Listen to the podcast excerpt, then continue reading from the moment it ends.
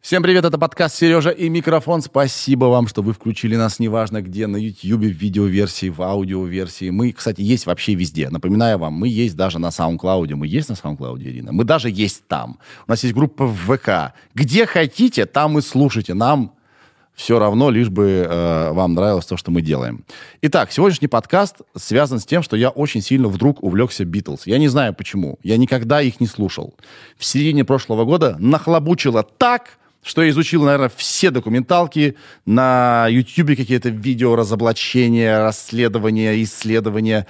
И у меня в голове это столько сейчас информации, что я пригласил сегодня в гости сюда ко мне битломана, человек, который говорит, что он битломан, он битломан с 1965 года. Зовут его Владимир Игоревич Ильинский. И мы с ним поговорили, угадайте, про что? Про Битлз. И э, очень много времени уделили документалке Питера Джексона про Битлз, которая вышла в конце прошлого года и просто взорвала э, мир, потому что это 9 часов невиданных доселе кадров. Питер Джексон взял э, оригинальную оригинальный документальный фильм, который долгое время лежал на полке, перемонтировал его, апгрейдил и, короче, изобрел машину времени. Вот. Э, и об этом мы тоже будем говорить очень много. Так что, надеюсь, вам понравится наша беседа, даже если вам, в принципе, все равно на Битлз. Может, мы вас заразим нашей любовью, а если не заразим, то это разговор про людей, про судьбы, про отношения в коллективе, так что, вот, если вы не любите или не фанатеете от Битлз, я уверен, что тоже найдете что-то интересное. Вроде бы все, что касается сегодняшнего подкаста, я сказал. Говорю традиционное спасибо компании VRA. Без VRA не было бы вообще нашего подкаста. Мы уже два года существуем благодаря помощи VRA. И если вы хотите стать частью команды VRA, вот есть ссылка на экране, она есть под видео, нажимайте и проверяйте ресурсы VRA на предмет вакансий. Вейрей расширяется постоянно, как вселенная, понимаете, бесконечно. А, и вы можете стать частью этой команды, частью команды Вейрей и менять мир в лучшую сторону вместе с ними. А, я вас еще вот о чем попрошу. Я вас еще вот о чем попрошу. Поставьте нахрен лайк. Где бы вы это ни слушали, если там есть лайк, поставьте. Это реально помогает. Напишите комментарий. Желательно хороший. Ну, любой. Какой вы чувствуете. Это тоже любит алгоритм. Есть, говорят, какой-то алгоритм, он что-то любит. Вот он любит лайки и комментарии. И если вам прям, ну, прям зашло, или даже какая-то мысль понравилась, не обломитесь, пожалуйста. Выложите где-нибудь для друзей в соцсети какой-нибудь. Мол, вот слушаю подкаст Сережа, микрофон нравится. Вы не представляете, как нам, во-первых, а, приятно, а, б, как это правда помогает нашему, э, вот, э, нашему подкасту. И еще последняя, последняя вещь скажу. А у нас здесь вообще-то нет рекламы, вообще никакой. У нас ноль интеграций. Поэтому, если вы хотите отдохнуть от интеграций, рекламу я люблю, уважаю, всем коллегам-ютуберам желаю побольше интеграции и денег. Но конкретно в подкасте Сережа микрофон ноль. Мы вам, ну, я говорю только спасибо ИВР и все. Так что вот знаете, что вас не, не ждет никакая «Эй, привет! А, кстати, вы любите танки? Есть игра про...» Вот этого нет. Мы вот, вот этого всего нет. Все, спасибо Ирине, спасибо Вале. Сегодня Валя настраивал всю технику, и вы заметите, что у Вали есть свой почерк. Какие-то новые планы появятся. Новая линза он притащил. Найдите новую линзу. Вот игра для тех, кто смотрит видеоверсию. Поставили мы старую нашу звезду, она выглядывает так, знаете, одиноко. Как собака, которую выгнали э, из дома, а она никак не уйдет. И наша звезда как абсолютно крип выглядывает, такая, эй, эй, может, не обратно повесить? Нет, не повесим. Все, начинаем э, заставку, пожалуйста. Сережа, это я микрофон. Владимир, здравствуйте. Сергей, добрый день. Спасибо, что вы к нам пришли. Мы вас очень давно тут караулили. Очень э, э долго. Сколько уже, Ир, мы договаривались? Наверное, больше месяца, полтора. И мы так рады, что вы до нас дошли. Вообще просто. Ну, тема такая интересная, что грех был не дойти. А, если я скажу про вас, что вы битломан, я не ошибусь? Да? Нет. Вы битломан. Я не стесняюсь. 65-го года. Да, 65-го, да. Где-то, видимо, на стыке. Конец 65-го, начало 66-го. Э, мне родители привезли из Хельсинки вот первую пластинку. Вот первая пластинка. то, что называется EP. Мгм. Ну, по-простому это EP-шка. Э, То есть 45 оборотов, но 4 песни здесь. То есть это не совсем сингл. По оборотам это сингловая вещь. Давайте для тех, кто нас не смотрит, а слушает, вы скажете, что это за пластинка такая. Вот, это четыре песни с альбома Rubber Soul. Это «Мишель», «Drive My Car», «Girl» и «Run for Your Life». Да. И, э, собственно, родители, они ездили регулярно в Хельсинки, ну, иногда раз в год, иногда там два раза в год. И поскольку у нас битлы, ну, как бы подвергались э, издевательствам э, со стороны прессы нашей, и там крокодили на них пародию, значит, рисовали какие-то комиксы, ка- карикатуры, то у меня отец такой человек, он решил все как бы проверить собственно, на собственном опыте. Вот, они привезли эту пластинку. Ну и как только ее поставили, через там 20 секунд я понял, что это вот меняет мою жизнь в корне совершенно, что это вот то, без чего я не смогу существовать. И тогда же, нав- наверное, вы поняли, что пропаганда существует. Ну, я как бы не догадывался, работает, я немножко догадывался, наверное. Все-таки я тогда, значит, каком? Это, наверное, какой-нибудь седьмой класс, наверное, скорее всего, был. А вот э, СССР в 65 году не было интернета. э, сколько- вообще ничего не было. Ничего не было. Было радио, кноп, да, проводное. Да, А, бы- и было два, наверное, канала. Один. я не знаю, у нас никогда дома радио не играло. Да. То есть у нас э, как бы даже не было ну, радиоприемника, который втыкался в сеть. Да. Отец, у него была спидола, такой портативный э, аппарат, который, значит, он слушал э, по нему э, иногда «Голос Америки», но в основном это все происходило летом на даче, Причем он, потому что, э, если я не ошибаюсь, нельзя было этого делать. ну, это не рекомендовалось, как Да. бы, запретов, наверное, не существовало, то есть это не преследовалось, но, в общем, это как бы не приветствовалось. Вот. А я жил, вот, то есть, собственно, квартира, где я жил с родителями, это центр э, Петровские ворота. Рядом, буквально через переулок, через дорогу был, была Петровка 38. И там работали очень хорошо с глушилки. Мгм. И слушать, как бы вот в зимнее время, там вот, ну, как бы осень, зиму и весну было невозможно. А на даче глушилки не брали ничего. И на даче я слушал тоже там и BBC, топ-20 передачу слушал. Да. И иногда слушал что-то по «Голосу Америки». Я не скажу, что я был фанат, вот как бы слушать какие-то голоса. Вот. Ну, у нас как бы каждый вечер отец садился, включал спидолу, это, слушал какие-то там свои передачи. Да. Там тогда в то время читала, читали книгу Аллилуевой. Да. А иметь пластинки не запрещалось? Нет, не запрещалось. А насколько вообще в э, СССР знали про Битлов тогда? Потому что они уже гремели, да? Это 65-й год, а они, по-моему, в 63-м, да, стали большими? Да, они в 63-м году выстрелили. Но вот до 65-го, да, собственно, даже э, дальше, я, наверное, впервые, э, наконец, узнал вообще, какие у них выходили пластинки, когда я поступил в институт. Это 69-й год был. 69-й год для меня очень памятный. Во-первых, я поступил в институт. Во-вторых, «Спартак» стал чемпионом по футболу, и «Спартак» стал чемпионом по хоккею. И я поступил в институт, и выяснилось, что, оказывается, таких, как я, их много. То есть до этого я жил, э, ну как, у меня в классе были два человека, которые интересовались, два парня, которые битлами интересовались. И на даче мои друзья, следом за мной, то есть они, я там был чуть постарше, там года на полтора, на два. Э, Я, кстати, нужно сказать, наверное, что я с детства, там, с пяти лет дружил с Виктором Гусевым, который сейчас вот известный журналист, комментатором был футбольным.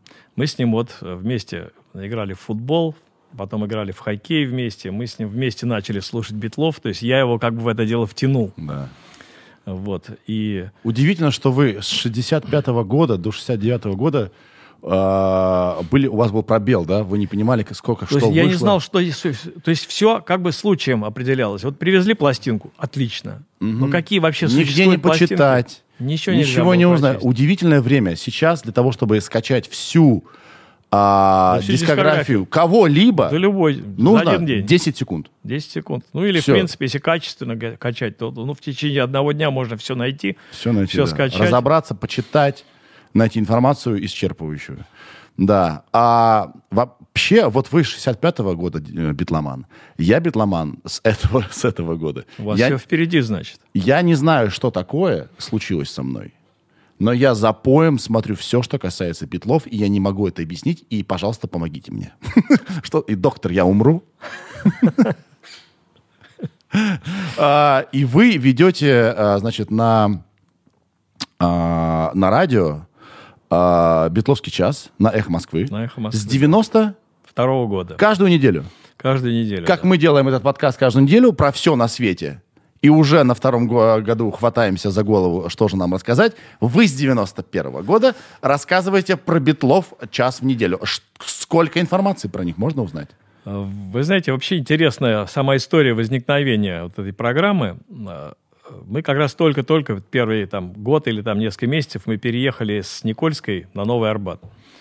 И э, был там у нас такой человек, Слава Мищенко, который занимался, в принципе, автомобильной тематикой. Ну, вы знаете, там, где пробки, там, какие, значит, там, автомобили там лучше продавать, какие покупать, где Какие покупать, угоняют и так далее. Какие угоняют. Ну, вот эта тематика была. И он вдруг, значит, говорит, Володь, ну, я же тоже Битлов очень люблю. Давай с тобой, я тебе буду помогать, давай с тобой сделаем отдельный эфир. То есть у меня был просто музыкальный эфир, где были и Битлз, и все остальное. Я говорю, Слава, ну, идея это хорошая, но ты же понимаешь, ну, мы, скажем, три месяца просуществуем. Мы заведем все песни, и что мы будем дальше делать? Он говорит, это тебе так кажется. На самом деле это бесконечная тема. И мы начали это дело. И это как снежный ком. Это все покатилось, покатилось. Этот эфир менял как бы форму существования, он менял временные рамки. То есть он был сперва часовым, потом он стал двухчасовым, потом несколько лет он был трехчасовым, потом снова стал двухчасовым. И сейчас вот последние несколько лет, уже, ну, не знаю, лет семь, может быть, восемь, он снова часовой. Более того, значит, это всегда был прямой эфир. И только с началом пандем- пандемии, когда меня, как человека в возрасте, посадили как бы на удаленку и сказали, что сиди, это твой как бы оплачиваемый отпуск. То есть ты будем давать повторы. Я просидел, значит, недели две-три, и потом просто взмолился. Говорю, ну я не могу сидеть. Зачем да, мучить людей повторами? Да надо делать что-то новое. Ну а ты можешь дома записать. Я вдруг понял, что я похот- захотел попробовать. То есть я купил себе микрофон, петельку такую. Да. Э, Вот, э, у меня была звуковая программа в компьютере. Вот, я попробовал с помощью звукорежиссера, конечно, он мне там давал советы, мы с ним вы- в- устанавливали довольно долго, на каком расстоянии я должен находиться от петельки, Да. чтобы как бы я не чавкал особенно сильно, и чтобы вообще звук был нормальный. Это, Вот, и наша, да- это наша боль, когда гость Да. чавкает. Это- Да, ну, есть ничего такая штука, как мезофония. Многие не могут слушать, когда... Да, да, да, Да, да, да. Я сам сильно переживаю, когда сам себя слушаю, поскольку я вот, начиная с вот с этого момента, с начала пандемии, я записываю этот эфир уже два года. А, вы, получается, себя не слышали до этого-то? Вы записали прямой эфир, а тут Ну, вы переслушиваете, да? Прямой эфир переслушивать бессмысленно, а Да. тут же я его монтирую сам. Да, да, То есть да, я да. записываю текстовой кусок. Значит, его... Более того, значит, я выяснил, что, оказывается, в компьютере плохая звуковая карта. И что звук, который записывается напрямую Шумит, в компьютер, да? он, значит, не, не устраивает. Да. В результате, значит, по совету там сына, я стал записывать звук в телефон. С телефона я посылаю это себе в компьютер на электронную почту. Да. Там, значит, сохраняю этот звук. ну, Все какой-то для того, чтобы люди, э, подсевшие на битлов, не, не переставали получать свежую информацию. Это действительно бесконечная какая-то тема. Пол Маккартни и Ринго Стар, которые все еще живы, и, да, из битлов, из четырех, они постоянно что-то новое изобретают, связанное с битлами. Я понимаю, что и заработать хочется, но и то, как они, э, значит, э, помогают взбодрить информацию о битлах, тоже удивительно. Кто-то там, они переиздали какие-то оригинальные а, записи, э, в- расшифровки. э, Сейчас, по-моему, да, э, издал э, Пол Маккартни. Они, оказывается, они, оказывается, с Ленноном записывали все свои репетиции. И он издал расшифровки и репетиции. Ну, то есть просто бесконечный поток чего-то связанного с битлами. Вы можете мне объяснить в двух словах, почему, почему, а почему именно битлы это такая тема какой-то бесконечного интереса людей? В чем дело? Э, Ну, я думаю, что дело все в том, что вот бывают группы и там исполнители, которые вот они вспыхнули, они бомба в течение года, а потом через год, через два о них забывают. И как бы их музыка умирает. То есть кто-то, конечно, это все слушает, но это, в общем, не для всех. А у Битлов вот такая как бы особенность. э, Вот сколько прошло, с 63 года времени, я слушаю пластинку 63 года, но там все предельно просто, я бы даже сказал, Топорно, примитивно, топор- топорно. Они, Там- по-моему, эту пластинку записали за несколько часов Да, всю. да, да, Да. Она слушается. Вот ничего, убейте меня. Я, это не- я слушаю ее не потому, Как что я битломан. первый альбом? Please, please me. Please, please me, да. Я слушаю и понимаю, что там ну, из 14 песен, там 9 или 10, они просто отличные до сих пор. То есть время их не убило совершенно. А это самая первая пластинка была. А дальше-то они шли как бы по восходящей. То есть каждая следующая была интереснее, сложнее. И начиная где-то года с 65-го, они просто ушли куда-то в космос. И они же были первооткрывателями. Там и в, в- психоделии, там альбом «Revolver». А «Сержант» концептуальных альбомах. Самый первый концептуальный альбом у них э, «Клуб одиноких сердец» э, сержанта Пеппера, да? Вот, это вот мой... О, вот он у вас с собой У есть. меня с собой, да. Да. Это Почему это считается лучшим альбомом вообще в истории? Почему? Ну, я как бы не готов э, говорить от имени поколений, там, или от... Я не издатель какой-то энци- энциклопедии. Вот люди там грешат тем, что они говорят как бы от своего имени, но они говорят как бы вот за всех. То есть они подводят итог, черту какую-то. Я могу сказать, как для меня это все было, э, почему для меня этот альбом стоит особняком. Потому что вот у меня когда-то долгое время у меня было четыре песни вот эти вот с первого EP. Потом мне привезли родители вот вторую пластинку, которая называется A Collection of Beatles Oldies, Да. вот, которая, кстати, до сих пор не издана на CD по непонятной мне причине. То есть в то время... Я думаю, из-за обложки. Она совершенно А, обложка про- проваль- провальная. Вы можете показать ее? Это самая сторону, глупая, тупая обложка. Она какая-то странная, да? Но самое-то главное, что вот представьте себе, что никаких не было интернетов, нельзя было скачать, не было CD, значит, ты имел синглы Битлз и большие альбомы. Значит, здесь семь песен, которые на альбомах не издавались. То есть, если ты не купил в то время вот эту сингл с этой песней, значит, этой песни у тебя дома нет в коллекции. Наконец, это все, эти, все эти песни вошли в этот альбом. Почему он официально до сих пор на CD, например, не издан, я не понимаю. То есть для того времени это была бомба. То есть это ты купил пластинку, и у тебя есть все официально выпущенные песни Битлз. Ну, если у тебя предыдущие какие-то альбомы были. Этот альбом вышел после э, «Револвера», то есть в 66 году. А «Сержант» мне приехал в 67-м, вскоре после того, как он вышел. И когда я в школе рассказывал другим двоим битломанам из моего класса, что у меня есть такая пластинка, они не верили. Они потому что не слышал никто, не знал ни названия. Я начинаю напевать песню, вот, которая открывает. Они говорят, да это ты, Володь, путаешь, наверное, что-то. Ты, тебе записали какой-то мутатень. Чтобы у Битлов начиналось там симфонического оркестра, там же начинается все с того, что, ну, как бы настраивается оркестр, да, Да. эти звуки. Тебе что-то записали, а ты тут гонишь нам, что это Битлз. Вот. И это, конечно, для меня был абсолютный переворот, потому что все-таки я привык вот к битлам а, образца 63-го, 64-го, 65-го годов. И вдруг вот что-то совершенно иное. То есть это настолько шире было, настолько неожиданно. Я просто был совершенно потрясен. Вот все-таки, наверное, именно с этого альбома я понял, что вот я хочу собирать все пластинки. То есть мне того, что у меня было, мало. А, то есть у вас нет ответа, на, ваш ответ на вопрос, почему это так трогает людей, это потому что музыка не стареет, да? То есть она, не, она Мне кажется, да. Я думаю, что с битлами вообще очень сложно все, потому что ни на какой из вопросов о том, почему именно Битлз, ответить невозможно. То есть у каждого свое восприятие, но я лично для себя решил, такой у меня как бы тезис, не верь тому, кто не любит Битлз. Don't trust anyone who doesn't like the Beatles.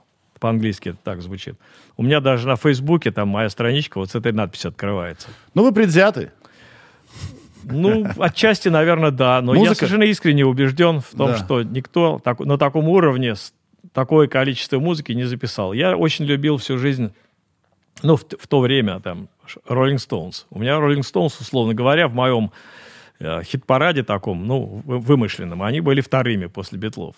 Но это все продолжалось до какого-то момента. И с какого-то момента мне Rolling Stones стали неинтересны. Вот Битлы мне интересны все сольные работы любого из битлов мне интересны практически все. А роллингов я не могу слушать. Там с года с 70, там, не знаю, второго какого-нибудь. Да. Значит, кстати, мы не сказали вот что. 16 января уже вот-вот Всемирный день Битлз, правильно? Ну, говорят, я, честно говоря, не придерживаюсь вот каких-то Ирина, откуда у тебя конкретных такая дат. информация? Можешь... В интернете нашла? А там напишут тебе, знаешь, что Нет, нет, нет, это да, есть какие-то дни Битлз, там, по-моему, день первого концерта отмечается как день Ага. Битлз или что-то такое. Но для меня всегда это достаточно формально. Это как А, нет, смотрите, в этот день все же написано. или встретились Ира, Джон с Полом. Ира уже знает, что я все уже, я, у меня деменция давно уже началась. Она мне все пишет, а я не вижу. В этот день в 57 году в Ливерпуле состоялось открытие клуба Каверн. э, Каверн, да, где в свое время дебютировала группа. А еще большое событие в мире битлов произошло совершенно недавно на Disney+. Зачем я говорю это? Почему точнее канал? Ну, неважно. В общем, Питер Джексон э, Выпустил, наконец, выпустил свою версию а, альбома Get Back. Того, как записывался альбом Get Back. да, документального фильма о записи альбома Get Back.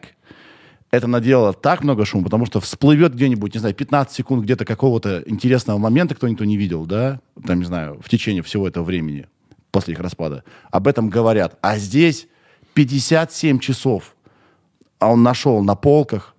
Непонятно, почему это все столько лет лежало. Давайте, да- давайте вот мы про это поговорим. Во-первых, а, м, вот с чего начнем. Итак, Битлз,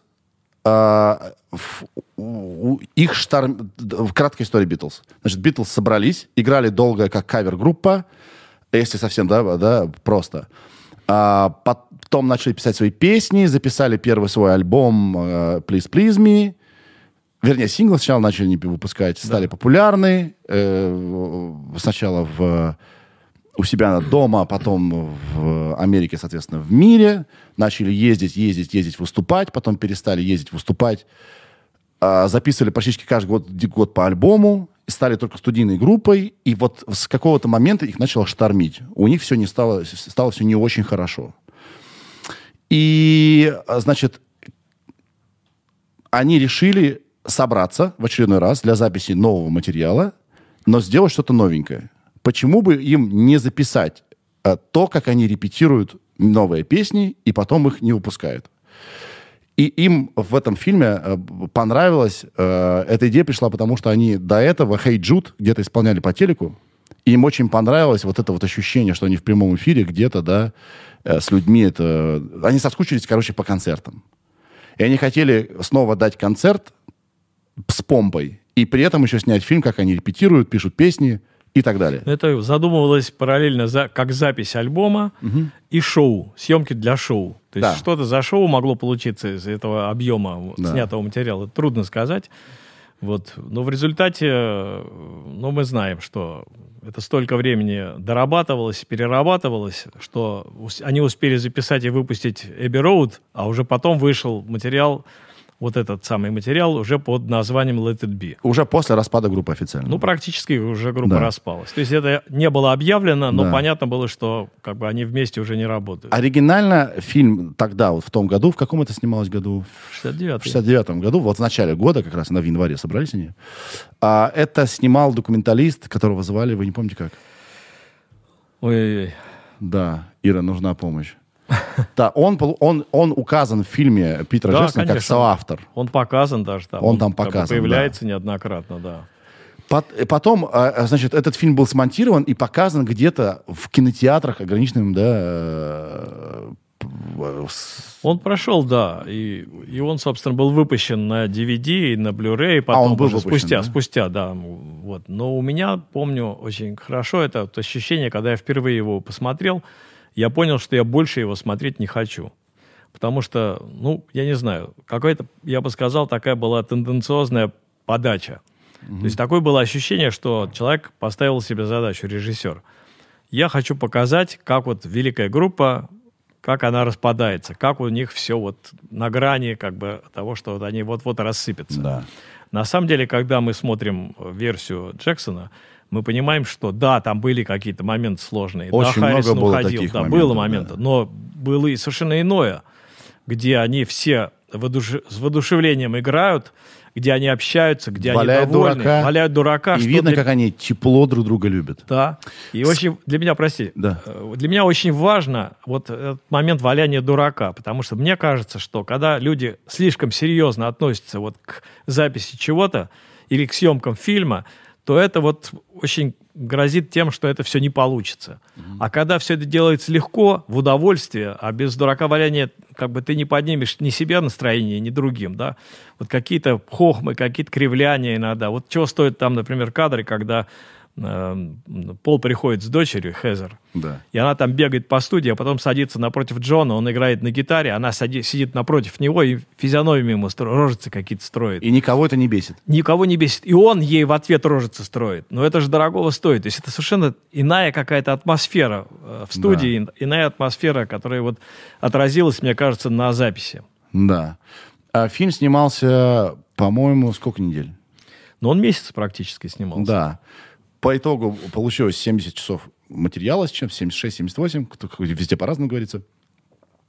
И был смонтирован очень короткий фильм, который вы смотрели, вам не понравился, очень тяжелый, негативный. Тяжелый, тяжелый, да. Все это поставили на полку. Питер Джексон, режиссер «Властина колец», битломан, в каком-то случайном разговоре узнал, что это все еще сохранилось где-то, нашел, отреставрировал, оцифровал, и, значит, первое ощущение от этого кино, ну и перемонтировал в 9 часов материала. Первое ощущение от картинки — это снято вчера. Абсолютно, согласен. Это, это на самом деле это просто до мурашек. Ты не понимаешь, как это эта машина времени, как это работает. Да, ты вдруг оказался с ними, и ты не, не понимаешь, что это 69-й год. Это вот и вообще, как будто нет между тобой и битлами, нет вот экрана. Угу. Ты как будто находишься вот рядом с ними. Качество съемки какое? Качество звука совершенно фантастическое. Звук. Насчет звука. А, они и, значит, с помощью машинного обучения научили компьютер понимать, где голос одного битла, второго, третьего и четвертого. И машина разложила голоса так, что стало слышно всех. Потому что в оригинале там во-первых, они говорят-то непонятно. Там бывала такая каша такая. Да. Но это позволило раз развести голоса, и стало еще и слышно хорошо то, что они, значит, э, играют и говорят. Другое дело, что иногда все равно непонятно. То есть мне вот знание английского моего. А вы лингвист? Ну, я окончил в свое время ИНИЯС. Угу. Вот. Хотя, конечно, язык — это такая вещь, которая постепенно уходит, если ты постоянно как бы не используешь этот язык. А где тут в Москве использовать язык? Ну, фильм какой-нибудь посмотреть в оригинале. Да они, в принципе, непонятно говорят. То есть я... Ну, у них тогда еще как бы сейчас они, наверное, даже Маккартни сейчас стал говорить понятнее, потому что все-таки они, э, особенно у Джорджа чувствовался такой ливерпульский какой-то акцент. Да, плюс они специфические. Дети, плюс они выходцы из рабочих семей, из Ливерпуля. Ну, да? они простые, в общем, Простые ребята, ребята да. да. Значит, это первое впечатление. Вау, как это круто, здорово. Я эти 9 часов посмотрел в один заход. И я вот что понял, как бы, э, до этого я себя накачивал всей информацией про битлов. Очень сильно их все мистифицируют, да, вот такие супер дип гипергении. И я вдруг понял, что у этих ребят вообще не было плана. То есть у них как-то так все выходило, что это выглядело так, как будто был глобальный замысел. На самом эти, деле его не было, да. Эти То ребята... Маккарти что-то там имел в виду, а остальные нет. Эти ребята все делали по одному принципу. И песни писали, и жили, и а, как бы и вот, вот, все, что вокруг битлов было сделано. Они просто начинали делать, и по ходу дела выруливали. Потому что у них была чуйка, интуиция, талант и много-много всего. То есть они даже не понимали, что они делают, зачем здесь камеры, чья это идея, да? почему мы это делаем. Они реально не совсем понимали, куда они идут. Они даже не знали, чем это кончится. Не, а в а, а, фильме все идет к тому, что они заканчивают э, долгие-долгие репетиции написания нескольких песен, и что уже пора что-то как бы выплеснуть. Уже да, концерт, уже... концертом на крыше. Концерт на крыше за несколько дней до концерта на крыше вообще придумался. Да, там дня за два, по-моему. Да. Потому что там обсуждались какие-то возможные варианты. Они где-то собирались чуть не в Сирии, не помню, где-то там на Востоке. Потом, значит, была идея на каком-то крупном лайнере угу. морском все это снимать. Все это отметалось, и в результате, значит, как бы за безысходностью ситуации кто-то предложил, давайте попробуем на крыше. И тоже скепсис был страшный совершенно. Ринга да. считал, что холодно. Харрисон вообще говорил, непонятно, какого черта мы вообще должны все это делать. Понятно, что никакого шоу уже не будет. То есть давайте все-таки как бы запишем просто то, что вот мы угу. выпустим, то, что мы записали. Вот. Маккартни хотел очень. Ну, собственно, изначально это ведь идея это была Маккартни. Он предлагал сделать что-то не просто студийное, новое, Да. а сделать такой вот как бы камбэк в те времена, когда они живьем выступали, да, потому что он всегда был сторонником концертной деятельности, живого И выступления. видно, как они поменялись, выйдя они На на крышу. крышу. Вот. Вы заметили это? Да, конечно. Этим Все ребятам нужна аудитория. Они расцвели. расцвели. Просто каждый был, ну, как сейчас говорят, кайф ловили. То есть это видно просто по лицам. При- Начинает, там был момент такой, с боковой камеры снято, они аж пританцовывают все. Там как раз видны все трое с гитарами, и они прям пританцовывают. Да. Что я еще понял, когда я смотрел это- э, этот фильм? Самый нервный из них был Пол Маккартни. Нервный в каком смысле? Вот он как будто бы сам себе сказал, что он теперь главный там. И себя мучил, и всех остальных мучил. И еще одну вещь я понял. Йока Она вообще ни при чем. Она вообще никаким образом не сыграла ни, ни единого вообще момента момент. в развале битла- битлов. Битлы развалились, потому что за два или сколько там лет до этого умер их а, от передозировки, да, умер их... Он э, таблетки, да, вот снотворные приня- принял слишком крупную А нет наркотиков? По-моему, нет. Юра, узнай, помню, пожалуйста, нет. как его звали? Мартин? Брайан Эпстайн. Эпс- Эпс- Эп- Эпстейн, Эпстейн, да. В общем, умер их э, первый, самый единственный менеджер. И э, у них ушел как будто взрослый. И кто-то должен был стать взрослым. И этим взрослым занудой стал Пол Маккартни, и все развалилось из-за этого.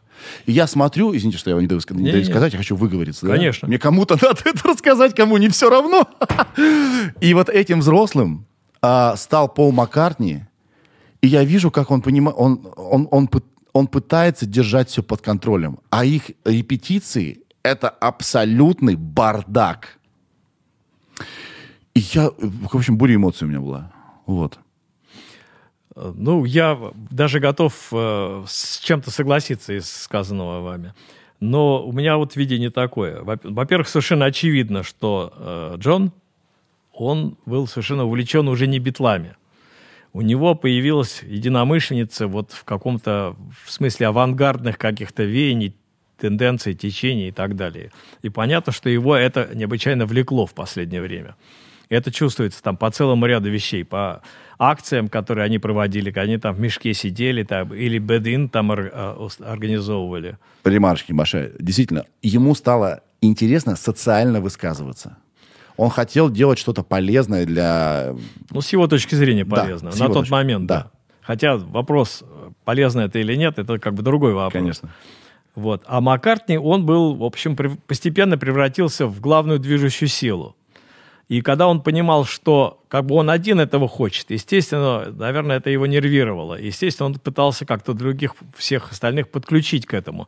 И мне кажется, что вот в момент как раз вот записи этой пластинки несостоявшейся, он Леннона все-таки зацепил. И они очень хорошо общаются. И видно, как они ну, как бы они живут чем-то общим. То есть у них появился какой-то общий интерес.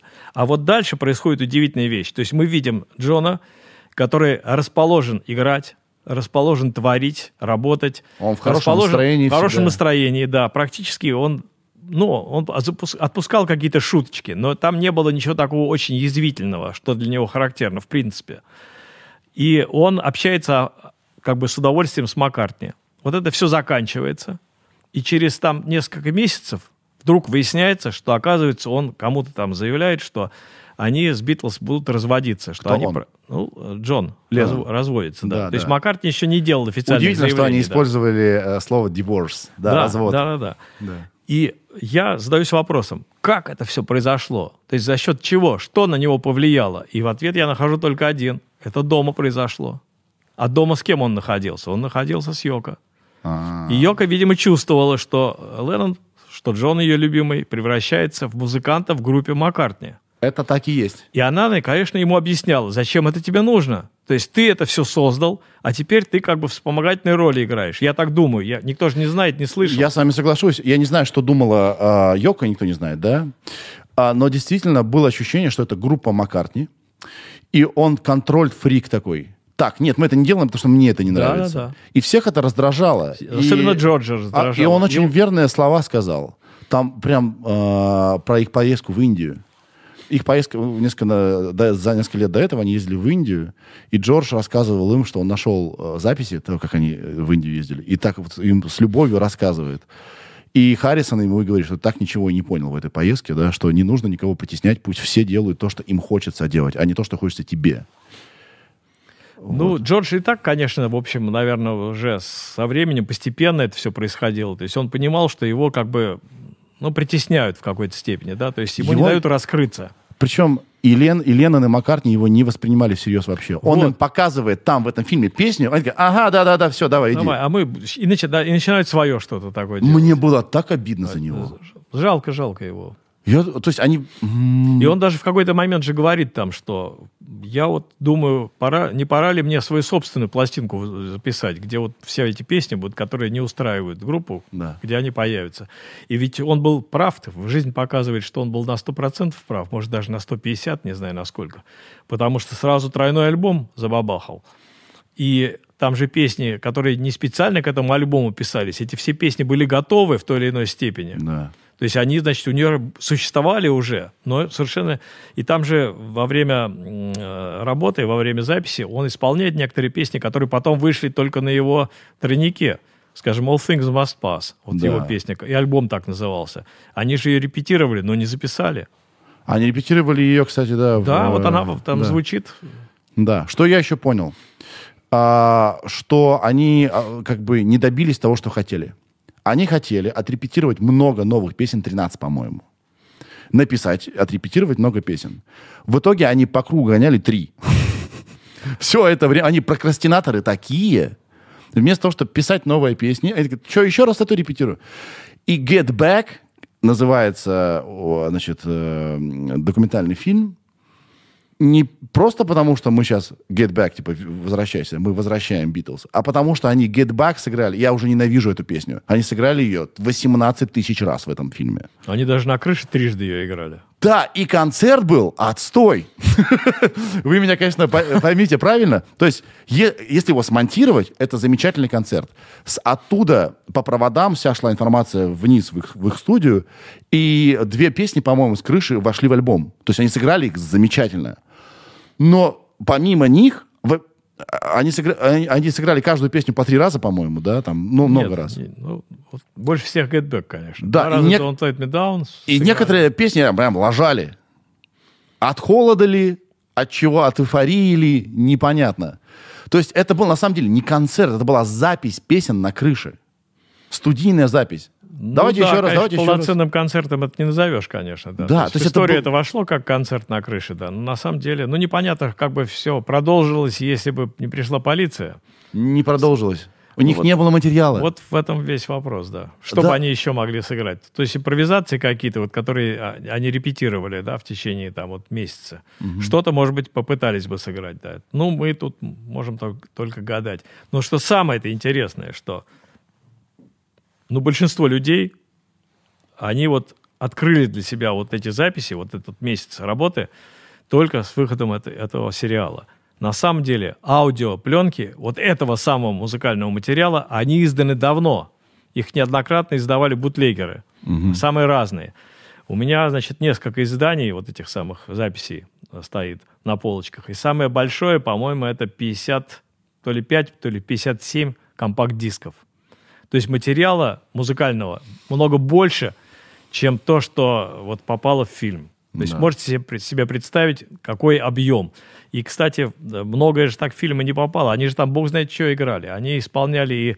На крыше? Да. Нет, не на а. крыше, вообще в студии. Они играли, например, House of the Rising Sun. Этого нет. По То правам, есть, я думаю, они... Ну, трудно сказать, да. Но они играли массу вот они такого материала. Они играли House of Rising Sun, но не дурачились, по-моему. Что там такое было? Ну, там ничего не серьезно было. Ну, просто да. все равно интересно. Для многих это как бы не ассоциируется с Битлз вообще. А оказывается, они это там играли. Или там у них были T for Two. Они, например, в принципе, джазовую вещь играли. Да.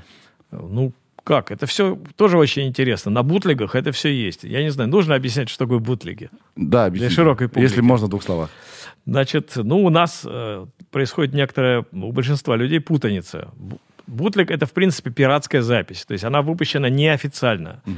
Исполнитель, это неважно, Битлз, не Битлз, Роллинг Стоунс или там Абба, неважно кто. Бутлик, за, за выпуск материала на бутлиге никто деньги не получает из исполнителей. Шиш. Но разница с пиратскими пластинками в том, что пиратские пластинки выпускают, вот скажем, берут альбом, переписывают его там, на CD, на винил, выпускают то же самое. Мгм. Это пиратская пластинка с тем же самым материалом. А бутлик – это материал, который ни разу официально не издавался. То есть Да. это репетиции, концерты, И он какие-то... имеет ценность. Да, это для коллекционера это колоссальная ценность. Я вот уже лет, наверное, 20 помешан на бутлигах. У меня целая стенка стоит дисков с, с бутлигами. И часто, но это как вот знакомство с материалом Get Back, да? То есть мы этого не слышали никогда. Это не- необычайно интересно послушать. Такое же количество существует записей и Джона, и Пола, и даже Джорджа там на концертах. Причем концерты, самое интересное слушать, это не то, как обычно выпускают концертные пластинки.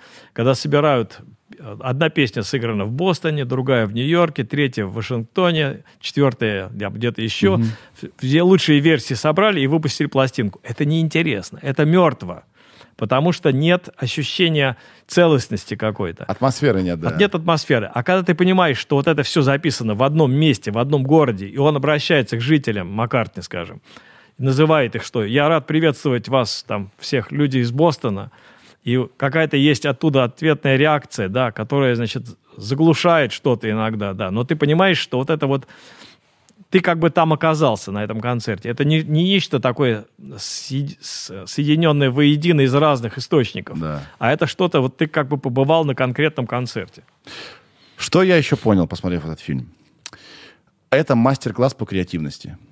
Вот то, что а, называ- мы с вами назвали как валяние дурака, на самом деле, э, я не знаю, сознательно, но они, мне кажется, мало что делали сознательно. Они все делали на инстинктах.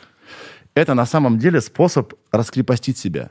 Когда они пели песню с закрытыми зубами, это, это как раз э, и позволяет случиться каким-то идеям. То есть они не как роботы одинаково э, репетируют. Они каждый раз что-то добавляют, ищут, и что-то остается. Это очень было полезно посмотреть, как креативно они подходят к процессу э, значит, репетиций. Не будем делать одинаково постоянно. Мы будем искать, э, получать удовольствие каждый раз. точку.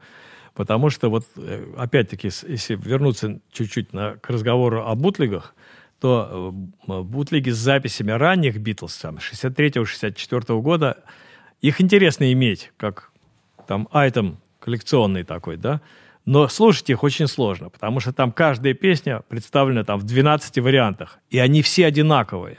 То есть просто где-то кто-то кашлянул, где-то чуть-чуть голос сорвался, где-то там, значит, опоздало вступление какое-то, да. Но они все сделаны под копирку. Здесь мы видим совершенно другой подход. Здесь Да. именно такой вот э, поиск наилучшего какого-то развития песни, наилучшего поворота, наилучшего исполнения. И Какие-то новые идеи И добавляются. желание каждый раз получать удовольствие от Да. репетиции. Потому что репетиция — это вообще скучно. Но у тебя в этот момент идет твоя жизнь. Ты Битлз. Ты где-то в подвале сидишь, вокруг дома какие-то поклонники, но ты хочешь получать удовольствие от каждого дня, да. И это здорово демонстрирует, как можно рутину превратить в праздник. То есть, что я еще понял, насколько был шалопай Леннон, вот невозможно. То есть ему, ему все время хотело, хотел, хотелось поясничать. Я думаю, из-за камер. Он все время... раб- То есть он же в школе был первый хулиган, Да. совершенно проблемный ребенок был. И чувствуется, что вот он всегда, всегда про- провоцирует, вот на публику что-то играет, всегда провоцирует, что выводило Маккартни из себя. Просто он каждый раз... Он, конечно, его любит по-братски. Видно, как он сам смеется иногда, да, и э, отпускает как бы... Ну, вот это- Маккарти слишком серьезен, всегда он был. супер серьезен был. И видно было, что... Я еще понял, что когда, когда ему что-то не нравится, он так вот бороду делал. Да-да-да, Я он думал, о, сидел, господи, все, он начинает чесать бороду. Ребята, дело предлагает, да хватит ты чесать свою бороду. Да. А, что еще я понял? И Я еще понял вот одну самую важную вещь. Битлз должны были распасться. Я думаю, да. Я думаю, да, потому что как бы ну, слишком они в разные стороны начинали смотреть. У каждого свой был подход к музыке даже, даже к музыке, не к жизни или там какой-то ситуации. Надо группу сохранить, не надо, а просто они слишком разноплановыми становились музыкантами. Я не знаю, ну, может быть, год бы они еще просуществовали, я думаю, что все равно бы все закончилось плохо. Это были бы просто уже ужасные песни, это было бы грустно. Могло быть очень грустно, потому что даже сейчас, вот, опять-таки, бутлегеры издали воображаемый альбом «Битлз», где собраны песни вот с первых сольных пластинок, каждого из них. Мгм. Их соединили э, и выпустили вот такой альбом. То есть, а вдруг бы, вот если бы они не распались, вот была бы такая пластинка, она мертвая. Мгм. Они не соединяются, эти песни. Все-таки у Битлов, мне кажется, главное их достижение вот на протяжении всего их существования, это то, что каждый следующий альбом, он немножко другой. И Это всегда движение. и да. то, что делали американцы, которые долгое время, там, до, кстати, сержанта, они опаздывали все время. Дело в том, что в Англии на пластинку влезал 14 песен, это стандарт такой был, а в, Ан- в Америке 14 песен не влезали. И они, начиная с первого альбома, который они издали, они две песни выбрасывали. И все время они опаздывали, опаздывали, опаздывали, получали какие-то куцаны, куцые альбомы. В какой-то момент у них там в одну пластинку влезали песни из Хелпа, из Rubber Soul. Но они несоединимые песни. Ты их нельзя слушать в, как бы в перемешку. То есть это какая-то, получается, мешанина, какой-то пупыри Да. вот, из песен. И потом они не случайно, как бы поняв, что слишком много песен вообще не издано, они сделали отдельный альбом, который назывался Early Beatles. Поэтому американская дискография, конечно, у меня на полочке стоят эти пластинки, но слушать я их никогда не слушал. Я за всю свою жизнь ни одной американской пластинки Битлз не послушал. Потому что там мешанина. Да. а, Это было другое время. Это были разные миры вообще. Европа, Америка. И то, что как презентовали Битлов в Америке, там вся путаница была какая-то, да? Как-то какие-то эти ужасные обложки. У них свои обложки были Да. вот этих всех ранних альбомов. Да, они, по-моему, начиная с Rubber Soul, с Revolver, они, по-моему, повторяли обложки, но подбор песен там не совпадал с английскими альбомами. Битлз встретились с детьми натурально. А, по-моему, Маккартни самый младший из них был, да? Или Харрисон? Харрисон был самый Харрисон. младший. Он 43-го года. Встретились с детьми. Они-то вообще, честно говоря, недолго-то и существовали. Так-то, если разобраться. Я когда вот, я думал, что битлы были там лет 25, когда, когда я не, не, не- кунулся в это. Они с 60-го года реально где-то существовали. Ну, это, да, ну, вот они стали битлами и битлами, да, в 63-м. В 63-й, да. Да. они выстрелили. В 62-м они вот выступали в Гамбурге. Потом эти записи были обнаружены, случайно сделаны были. И в 70-м они практически уже все. Там Все, конвульсии. 70-й год, все. Это мало, это мало лет. И они нон-стоп, они нон-стопом фигачили. Мне кажется, их сейчас спрашивают про то время, да, допустим, Маккартни, да он не помнит ничего, они на таких скоростях жили. Короче, что я хотел сказать. Они Ринга с- вообще не помнит ничего. Они встретились с детьми, повзрослели, каждый стал очень мощной творческой единицей, и это уже не могло вместе работать. Они уже, они должны были разойтись. Это было очевидно. И то, что а, Леннон использует слово «развод», я, как человек, который э, долго жил в первом браке и потом развелся, очень сильно подходит туда, потому что это не так-то просто разбежаться. Вы братья, вы там, вот вы склеены, у вас, у вас было много хорошего, плохого, разного, да, и они действительно очень болезненно как бы к, к- к этой мысли пришли, и, э, и все получилось не очень красиво, как мне кажется. Ну, в общем, Развод наверное... у них был, да, такой тип- типичный, с обидами. А, несколько лет было поливание грязью друг друга. Ну, как бы все объяснимо. Леннон первый вот дал понять, что он хочет развода или находится уже, может быть, на пути к разводу, да, и вдруг выясняется, что Маккартни сделал заявление, что он уходит из Битлз. Как? Я их создал, я был как бы отцом-основателем, и вдруг кто-то там из моей группы уходит, и он, конечно, страшно рассердился, обиделся на Маккартни, и это продолжалось несколько лет. Такая, значит, такое как бы противостояние и наезды друг на друга, там в песнях даже, у каждого есть песни, у Леннона самая, конечно, жесткая, это «Как ты можешь спать», вообще, да, и он там обвиняет, что когда-то ты написал «Yesterday», а сейчас вообще то, что ты делаешь, это там какой-то там для моих ушей это там кошмар какой-то ужас. Э, Маккартни тоже там, скажем, у него была песня Three Legs, три ноги, да, у моей собаки три ноги. То есть понятно, что имеется в виду, что одной ноги у этого общего дела как бы нет уже.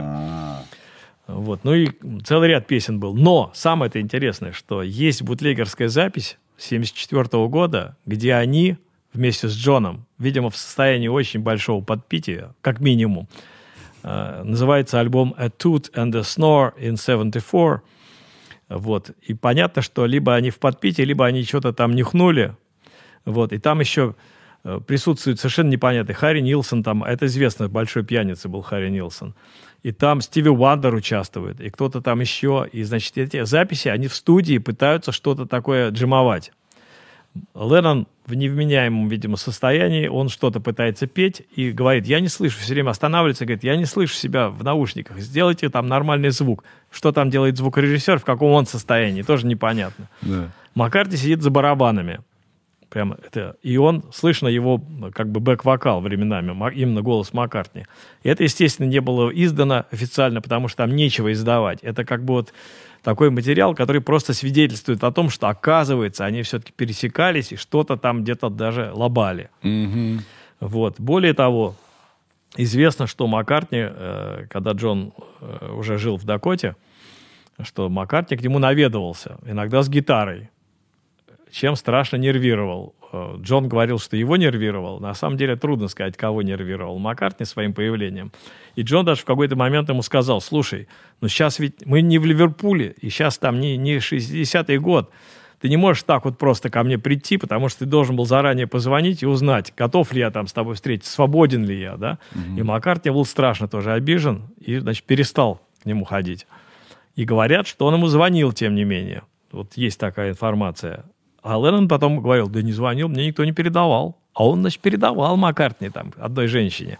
Что, мол, ты скажи Джону, что я звонил, может быть, он мне перезвонит там. А до Джона это все не доходило. То есть вот эта дама, она была крайне не заинтересована вот в 80-м уже году, что, чтобы Маккартни Прямо снова... перед смертью, да? Прямо, да, последний год жизни Джона, что... А вдруг он снова там пойдет вот в ту сторону. Вдруг он снова начнет там с Маккартни иметь какие-то дела. Ей не нужно это было, понятно. Совершенно очевидно. Да. Ух, что я еще понял, когда смотрел этот фильм? Вообще фильм я всем рекомендую, даже если вы ненавидите Нет, Beatles. это бомба, это бомба, это... Это удивительно, это удивительный альманах вообще того времени. Ты понимаешь, как люди тогда жили. И это такой Особенно если вы в каком-то коллективе находитесь, и у вас не, не лучшие времена, посмотрите этот. Э, это там собрано... И я был в коллективе, который тоже распался. Мы далеко не Битлз, конечно, были. Но не боги горшки обжигают. Все люди, все созданы одинаково. У всех эго, у всех а, какие-то желания, обиды и так далее. И если у Битлз было то же самое, так у всех то же самое. Вот. Как-то это меня очень, очень к ним приблизило. Они а, мне показались обычными ребятами. Вот они самые настоящие обычные пацаны. Э, да, за исключением того, что они там, вот, особенно первые моменты, когда они приходят, начинается очередной день, как, как они одеты. О! То есть это а, сейчас они убивает. были на моде, они были ну, на моде. А в то время я представляю себе, если бы я увидел, например, такие брюки, которые, на, которые они носили, если бы я тогда это увидел, я бы, наверное, с мамой не слезал. Я говорил бы, мама, я хочу такие брюки. Найди мне такой материал и сшейте мне такие. Они, да, да, Пол Маккартни говорил, как раз я смотрел много интервью по поводу этого фильма, сказал, что мы были тогда сильно на fashion е. Мы сильно были под, как бы под влиянием fashion а. А этот самый а, а, Харрисон подъезжал на своем белом Роллс-Ройсе, поставил его в незаконном месте, Там наплевать, сразу штраф бумажку, ему штраф сразу бум, да, да, да. выходил в шляпе охрененной, и ш, как король шел. Это так круто. А еще что я понял? Они же были молодые ребята, им 25 лет около того всем.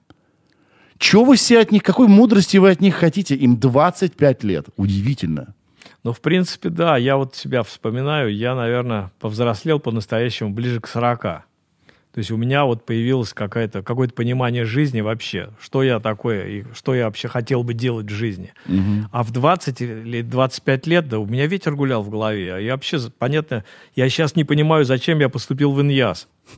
Видимо, просто потому что там подбор экзаменов вступительных меня устраивал более, чем где-то в другом месте. Да. То есть я пошел просто по, по простейшему пути, да, скажем, у меня было с английским языком в школе хорошо, я, я понимал, что мне нужно сдавать английский. Английский я как-нибудь сдам. Да. Вот, вообще, э, мы, конечно, много, кто-то больше, кто-то меньше, но что-то мы про Битлз видели. Какие-то об их поездке там в Америку или там, скажем, выступления на, в шоу Эда Салливана, мы все это видели. Но это какое-то ощущение было надерганных каких-то кадров, мы все равно не понимали, что это за люди. Единственное, более-менее какой-то вразумительный фильм, это была антология. где, во-первых, они сами рассказывают, причем самое поразительное, что в, в антологии один и тот же факт какой-то или момент в их жизни, а каждый из них интерпретирует по-своему. То есть нет такого единого какого-то памяти о том, что происходило. То, э, э, чем хвастался Питер Джексон. Мы, говорит, не, не, не взяли материал и потом посадили говорящие головы, которые говорили, да, а мы использовали только то, что было на самом деле. Люди забывают вещи, путают вещи. У каждого своя правда. Здесь она зафиксирована, и э, тебе никто не наврет. Ну, тут просто момент жизни. Да, да, как? да. Это как вот э, какой-то, как вот модно было, э, значит, не знаю, когда начинались вот эти шоу там в закрытом дом, помещении в каком-то. Это Всех опять поселили, же... да, и вот мы наблюдаем, что, как они живут, как и, вообще все происходит. И эти ребята постоянно, сами того не понимая, что-то изобретали новое. Это был первое реалити-шоу. Да, вот то, то, что я говорю, как, конечно. То есть, в принципе, не понимая, что они делают, да, и не имея конкретной... То есть, общая задача была озвучена, что мы будем снимать шоу. Как снимать, что в это шоу войдет. Там есть замечательный момент, когда э, Джон Сьок начинает танцевать, и Маккартни показывает и говорит, вот это, вот это в шоу нужно вставить обязательно. Да. Это же дорогого стоит, да, то есть это такой удивительный какой-то момент. Но мы смотрим, как, не знаю, меняется у них настроение, как они из первоначального какого-то ступора там, или нежелания что-то делать, они вдруг заводятся и превращаются в энтузиастов. Каждый из них. И Харрисон совершенно по-другому выглядит, скажем, в третьей части, или там во второй даже уже, нежели чем в первой он. Он да. в первой потухший, Видно, что он не хочет. Тут знаменитая эта фраза, которая попала и в первый фильм «Let it be», где он говорит, что я могу играть как ты, могу никак вообще не играть. Так Мне довольно равно, злобно да. говорит. Ты вообще сам понимай, пойми сначала, что ты хочешь вообще, чтобы, как это должно ну, звучать. Ему в первой части сильно доставалось. Ему, э, вообще его ни во что не ставили. Никакие идеи его не принимали.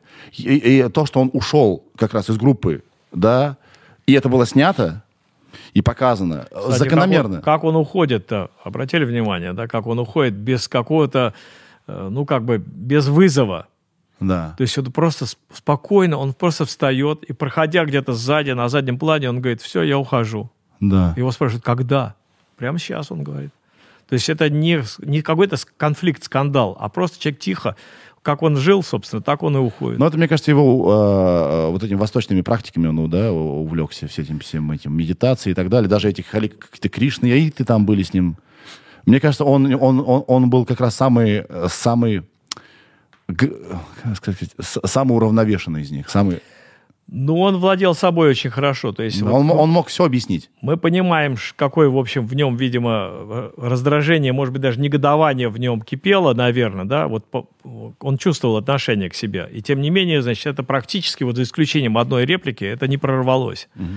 И я еще вот э, хотел обратить внимание на два момента. Значит, э, ну, один связанный с этим фильмом, а второй э, в антологии он мелькает. Когда там есть такие кадры, они возвращаются из Бангора, по-моему, это то ли Уэльс, то ли Шотландия, э, в Лондон после смерти Эпстайна. Угу. Когда пришло известие, они возвращаются в Лондон. Их снимают на вокзале, как они выходят из поезда. И там есть крупный план Джона. Мы на него смотрим, и у него на лице написано «это все, это конец». И точно такое выражение лица у него было в момент, после того, как уходит Харрисон здесь, угу. в Get Back. И они сперва начинают как бы духариться, начинают джимовать, Йока начинает верещать, они вроде такой экстаз такой искусственный несколько. И после этого, значит, все заканчивается, и сидит Джон, и его крупно снимают. Долго, долго, крупный план. У него точно такое выражение лица. Он понимает, что все, это крах. Угу. Угу. То есть он все-таки человек был очень тонко чувствовавший все. Да. Еще я вот что понял. Там вот Хорошо, что многое удалось понять. Да. Им нужен был всегда громоотвод. И в их группе э, последний громоотвод, который у них остался, это был Ринго Стар. Он, я не знаю, честно говоря, насколько он был хорошим музыкантом. Я не знаю. Мне кажется, не очень хорошим. Ну, таким. Ну, Окей. Ну как, вот э, я знаю многих наших э, известных очень рокеров отечественных, да. которые его в грош не ставят. Угу. Вот, на самом деле э, можно найти в интернете подборку выдающихся западных барабанщиков, которые показывают даже, что делает Ринга, что не делает никто, что не может сделать, и какие-то его нововведения. Там. Я не специалист в этой области, поэтому я как бы не могу объяснить. Это нужно посмотреть это видео. То есть известнейшие драмеры из джаза, из рока, они объясняют, насколько Ринга, Ринга хорош. Но это как бы одна сторона медали. А другая сторона, видимо, чисто по-человечески он очень всех э, устраивал. Он был такой, его же называли every mother's son. То есть такой абсолютно свой такой простой парень, без закидонов. Не случайно такого количества участия в записи других музыкантов, как у Ринга, нет ни у кого.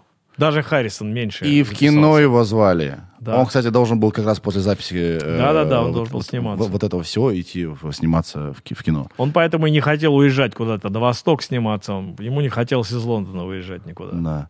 В общем, он и был грамотвод. Это единственный человек, который знал свою роль в группе.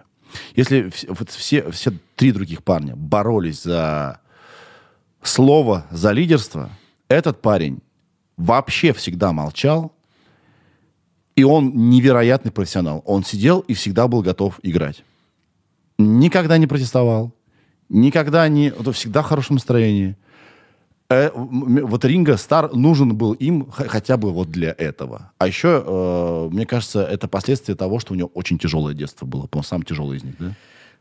Ну да, и он вообще чуть ли на тот, чуть на тот свет не отправился. У него же там перитонит начинался, mm-hmm. там у него... Слабенький он был, да. Слабенький, болел. Вот, и поэтому, на самом деле, когда вот все начиналось, он вообще же было, по-моему, в антологии это было. Он вспоминает и говорит, что да я думал, ну мы запишем пластинку, ну максимум две я заработаю денег, открою парикмахерскую. Вот мечта у человека была, да? да. В результате он сейчас продолжает работать, выпустил такое количество пластинок. Я помню, что когда значит, он первый раз в Москву приехал, я так, тогда еще ходил на пресс-конференции, я пошел на пресс-конференцию и Маккартни на Красной площади, а Ринго же раньше был, то есть я ходил на пресс-конференцию в Ритм Блюз кафе у него была. Вот. И меня поразило совершенно, как вот наши журналисты, которые пришли, они не понимают. То есть для них это Битл, экс-Битл. Они начинают его спрашивать про 63-й год там, или про 65-й.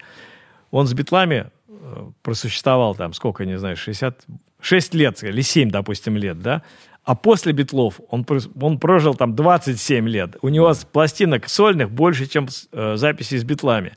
А его спрашивают про Битлов. То есть его не воспринимают как вообще mm-hmm. самостоятельного человека. И он просто обалдел от этого.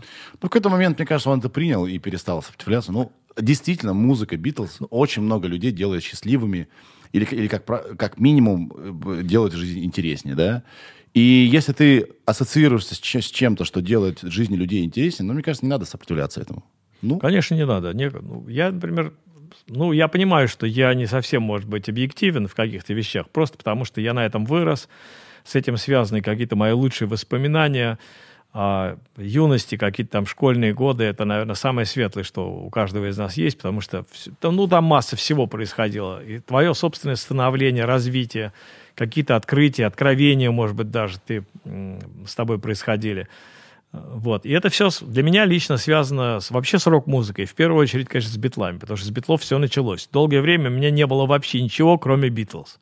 И потом постепенно там у меня появилась одна пластинка Doors. Потом, значит, одна пластинка Pink Floyd, да. там, одна пластинка Rolling Stones.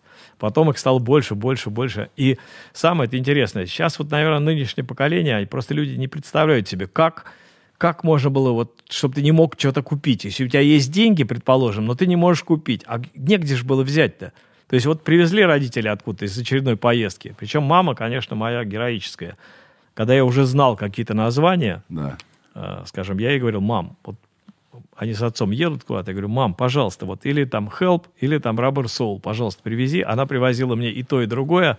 Я говорил, не нужно мне джинсов, пожалуйста, у меня есть еще джинсы, не надо мне джинсы. Мама привозила и две пластинки вместо одной, и джинсы.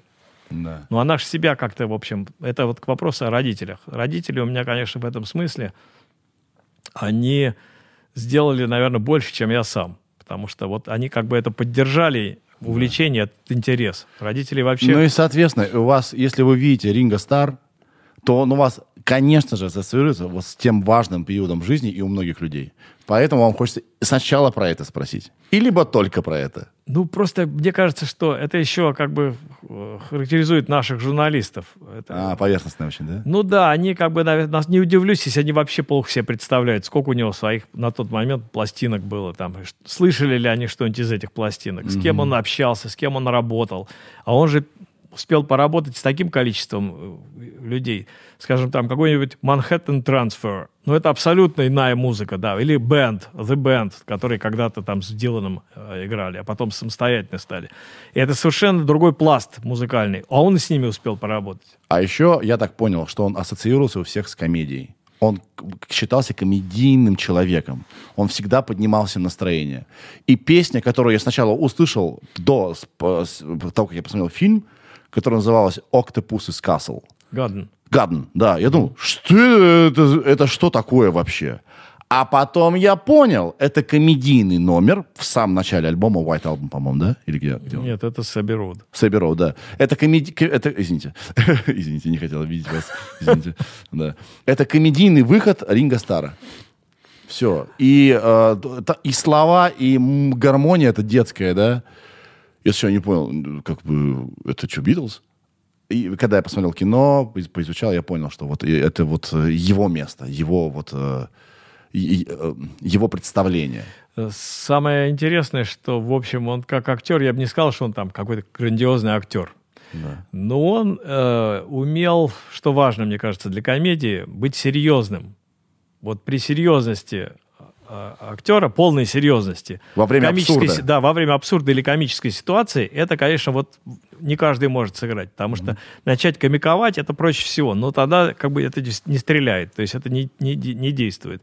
А были, конечно, очень симпатичные у него роли. Это безумный совершенно фильм «Пещерный человек», mm-hmm. где он, собственно, познакомился с Барбарой Бах, своей будущей женой. Да, они до сих пор с ней, по-моему, да? Да. да. Красавица такая была. Она и сейчас вполне. И сейчас она, она молодец. А Они них, вообще оба как как У них проблемы с алкоголизмом было какое-то время. Да. Они оба лечились. Оба завязали Они абсолютно. такая охренительная пара, вообще best вообще. Они выглядят совершенно потрясающе. Да. Ринга, ему уже, уже за 80, он 40-го года рождения, 82. Да. Он выглядит на 60 максимум, мне кажется. Да, он ничего такой. А, что я еще хотел сказать? А, ну, помимо того, что у всех очень плохие зубы, я хотел это сказать, а, сын Джона Леннона говорит, я не знал, что у моего отца были железные зубы.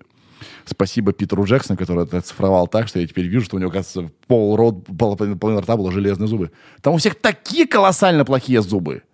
И, не знаю, это просто... Я думал об этом постоянно. Они же там постоянно открывают рот. Вот что я хотел сказать. Вы, как битломан, знаете, как записывался Эбби Роуд? Потому что у меня была путаница. Почему Let It Be, который мы видели, как частично записывался, частично, да, вышел, был записан до Эбби Роуд, а вышел после? Я что-то не понял, что за ерунда. И нет ли у вас информации, а как записывался Эбби Роуд? Ну же, они же в хлам были совсем все по, уже э, проразные. Ну, они же практически, э, ну, большую часть песен с Эбби Роуда они репетируют э, вот во время записи Get Back. Угу. То есть масса песен. Там и Polythene Pam, и She Came on Through the Bathroom Window, и Uh, something, something is, Джордж приносит, играет. In the way she moves, да? Да, да, Something in the way she moves, который один мой друг, который не знал тогда английского, он взял, открыл словарь и сказал, что-то на дороге, оно движется. Первая строчка. Вместо того, что, значит, нечто в твоем движении, да. Это про обложку Эбби Роуд, что там на дороге двигается. Вот. Э, ну и, конечно, там Аббатская дорога или дорога в аббатство, как это все переводились. Никто же не знал, что такая улица просто в Лондоне есть. Mm-hmm. Я, кстати, когда... Сейчас, извините, отвлекусь. Когда я в, там года три назад снова добрался, наконец, до Лондона, и я сперва в Ливерпуль съездил, потом все-таки в Лондоне. И мне страшно не повезло, потому что я дважды был в Лондоне, вот Э, с интервалом там в три месяца. Мне просто не хотелось терять визу, поэтому я еще раз приехал. И оба раза Эбби Роуд копали. Вот именно в этом месте стоял забор, и рабочие что-то там выливали какую-то жижу грязную, это, которая... это они оградили для себя, чтобы фоткаться постоянно без конца, как битлы, И там- шли через этот И там, переход. конечно, столпотворение все равно у перехода. То есть нужно было, я говорю жене, пожалуйста, меня сфоткай, вот как я буду переходить. Вот. И нужно было, мы полчаса стояли, ждали момент, когда вот никого не будет. Потому что переходить с кем-то там, а там желающих более чем достаточно. Ну, Как мы- записывался Эбби Да, Роуд, как знаете? записывался. Я думаю, что там, помните, в концовке, уже практически на титрах, они, Маккарти говорит, что надо до, до, дорепетировать, до записать какие-то песни, которые мы на крыше не сыграли. И вот возможно, что они могли сыграть нечто, попавшее на Эбби Роуд. И вся вторая сторона Эбби Роуд, если брать виниловую пластинку, это ж попури из фрагментов практически песен. Там ни одной песни такой целиком доделанной нет. То есть, видимо, вот у них были какие-то наброски, они их объединили. И, кстати, не знаю, не все знают, наверное, эту, эту историю. Э, Her Majesty, которая Да. звучит в самом конце, с интервалом там секунд 30 или 40, там тишина, и потом это начинается короткая там Her Majesty. Это должно было внутри попури этого находиться. Это забраковали и сказали звукоинженеру «вырежь». Человек вырезал пленку, ходил долго с ней и ду- думал, куда бы ее деть. И приклеил в конец бобины, чтобы на всякий случай. И это просто не отследили. И это вышло на альбоме. Там же нет на обложке, нет названия. Нет же названия этого. Да, да, да.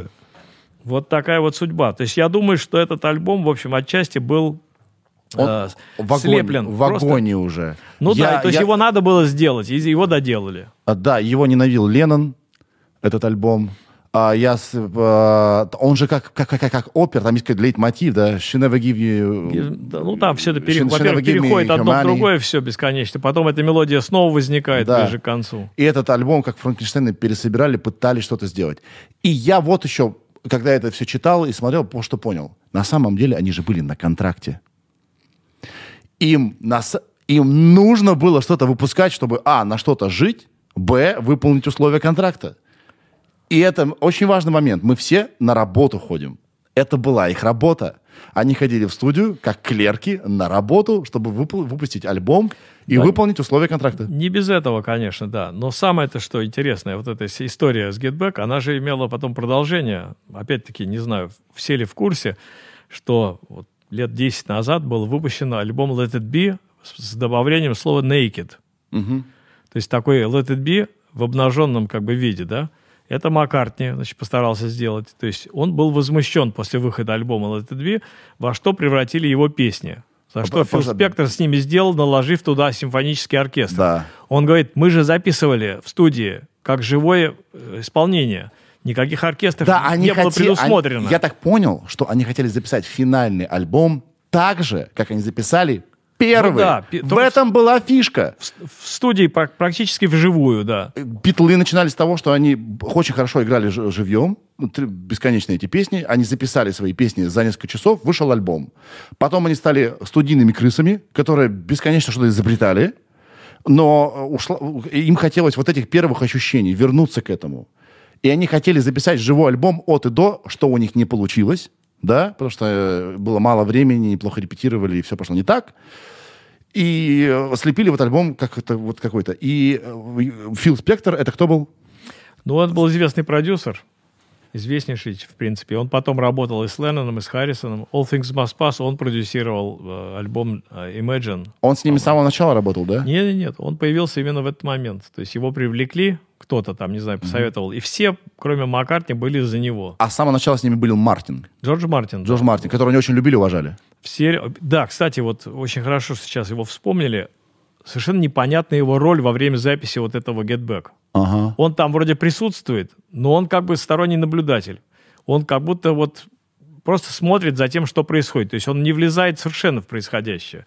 Почему? Я, честно говоря, до сих пор не, не нахожу ответа. Он сам в своей книге, я читал ее, он как бы на этом не акцентирует внимание. Видимо, это крайне неприятный какой-то для него момент. Возможно, это Они было условие сами, студии, сами, контрактов. быть, или сами они хотели, может быть, спродюсировать все. То есть он есть, но его как бы нет. Так вот, Маккартни выпустил, э, помог выпустить э, Naked версию, Да, да? и там нет ор- оркестра совершенно. То есть та же самая версия, скажем, э, Wild, э, э, господи, The Long, The Long and Winding Road, тот же The самый Long дубль, Road, да, да. Но, но без оркестра.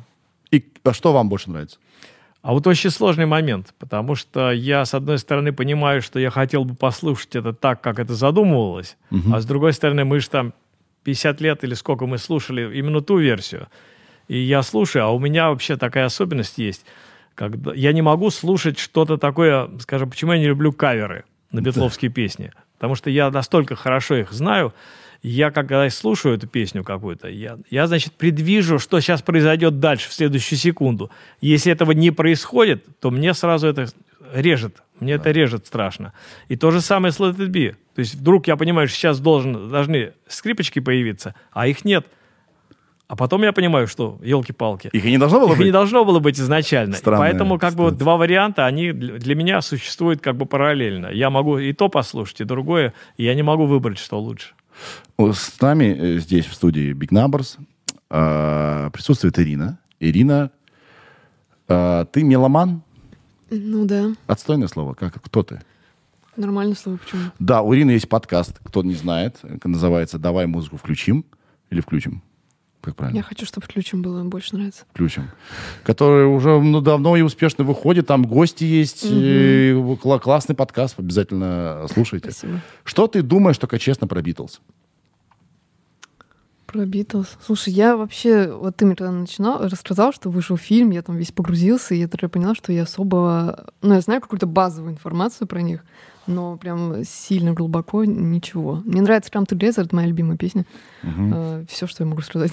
Это поразительно совершенно, потому что многие э, почему-то ее не воспринимают. Во-первых, они обвиняют Джона, Джона в том, что он стащил какие-то строчки, э, какие-то ноты из, сейчас э, не помню, из классика, кого-то из классиков. Угу. Рок-н-ролла, да, что якобы там, значит, не совсем все это авторство принадлежать должно Джону, а там, значит, как бы он стямзил что-то такое. Я очень люблю эту вещь. Да. Она, на мой взгляд, это то, что вот как бы она, камень какой-то она для меня. Действительно, вот, вот там ничего не осталось этого рок-н-ролла, да, это, вот, вот, вот это рокобили, там новое что-то. Она, она, она медленная. И она такая она-то ну, загадочная. В меру, в меру тяжелая, да. да, в меру такая Классно. тягучая такая. В общем, Битлз в тебя не никак, да? Все впереди все впереди. Нет, я очень хорошо, я говорю, отношусь, но просто так, что прям вот погрузиться, это надо этим заняться. Да, я час Битловский час на Переслушать все передачи, представляешь, 92 года.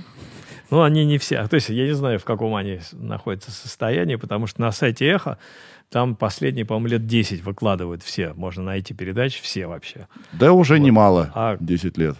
Да, но самый это ужас. Я тут осознал вот недавно, что поскольку все началось где-то вот, я говорил про Славу Мищенко, который мне предложил начать это все делать, по-моему, это был конец 92 -го года. Значит, будет в этом году, вот через, ну, практически через год будет 30 лет. Это я ему говорил, что через 3-4 месяца, значит, мы, мы иссякнем. Понятно, что тут, конечно, во-первых, нам подбрасывают все время новые какие-то альбомы. Те, кто Интернет, спасибо здоров. вам помог. Столько всего появилось интересного, много э, нового. Э, ну, как бы для коллекционера э, все ж, коллекционеры, все, кто что-то пытается коллекционировать, во-первых, есть коллекционеры, которые собирают исключительно, их интересует только вот пластинка того года выпуска, когда она вышла. Все остальное это для многих там мусор. Ну, это, в общем, требует определенного количества как бы денег, чтобы все это собирать. Я, конечно, стараюсь, но в этом смысле я не могу похвастаться, что у меня все первопрессы, то, что называется. Да. Вот. Но все проходят коллекционеры или те, кто считает себя коллекционером, э, несколько этапов. Я, например, когда первый раз э, в сознательном уже возрасте оказался за границей в Хельсинки, это был 76 год, Помню, почему точно, потому что, значит, в 76-м родился старший сын, и жена туда поехала в Хельсинки, пока это все в Авире оформлялось, пока характеристики какие-то были.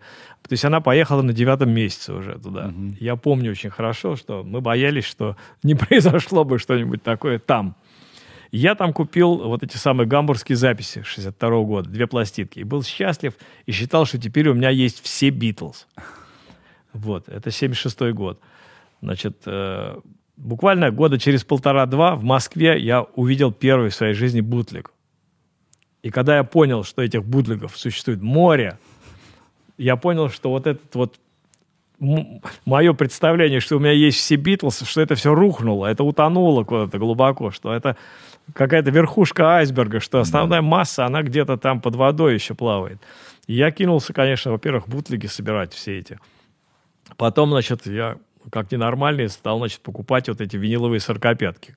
У меня пластинки-то долгоиграющие были, я стал покупать сорокопятки. Да. Потом, как бы, каждого из Битлз надо было покупать. Потом я стал работать на радио, понял, из сольных Битлз. Потом на радио я понял, что пластинки не годятся, с ними нельзя работать на радио. Нужно CD. CD как, как минимум. На, да. Надо CD, да. да. Значит, а как CD? На, на что покупать CD? Это ж, то есть представь себе, все, что выходило в свое время на виниле, все стали выпускать на CD. Как Или это переиздавать, покупать? да. Пришлось от каких-то пластинок избавляться. Потом этот как бы ком снежный, он вернулся. Значит, я снова стал обратно эти как, какие-то виниловые пластинки собирать. Это процесс безостановочный. Бесконечно. Есть... Как вы думаете, у вас самая большая коллекция? Нет, нет, нет конечно, да? нет. Я а просто... есть какой-то клуб э, битломанов? Я никогда не интересовался. Я Битломены? Думаю, что... Я думаю, что он такой, как бы, э, вряд ли существует какое-то помещение, там, где вот это, вот это клуб битломанов, где все стены там, в плакатах, в пластинках. Угу. Он как бы такой как в головах существует. То есть да. все битломаны, в принципе, в той или иной степени друг друга знают. Угу. Меня поражает, например, что э, в Самаре э, братья Сноповы выпускают журнал «Фензин» битловский. Называется он «From me to you». Название понятно. Он выходит уже там, я не знаю, сколько лет. Уже, по-моему, сейчас 70 номеров, или, может быть, даже больше уже вышло. Они там раза три за, в, год, в год выходят, 3-4 номера в год.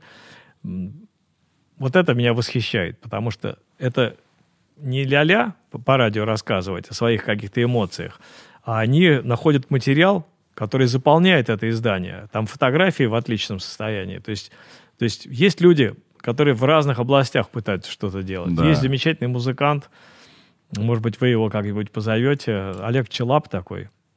У него была раньше группа «Оптимальный вариант». Сейчас, по-моему, он «Пчела Бенд» в основном выступает. Такой у него «Пчела есть. Бенд»? «Пчела Бенд», да. Это группа «Раса». Понятно.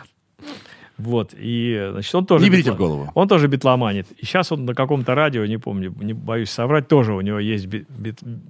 Какой-то конкурирующая организация. организация. Да, вот да, так да, вот. Да, вы да, думали, да. вот вы уже, да, тут все за... Э, застолбили за собой, вот нет. Ну, я его поздравил, когда узнал, что у него начинает выходить битый, битый час, по-моему, у него называется mm-hmm. программа.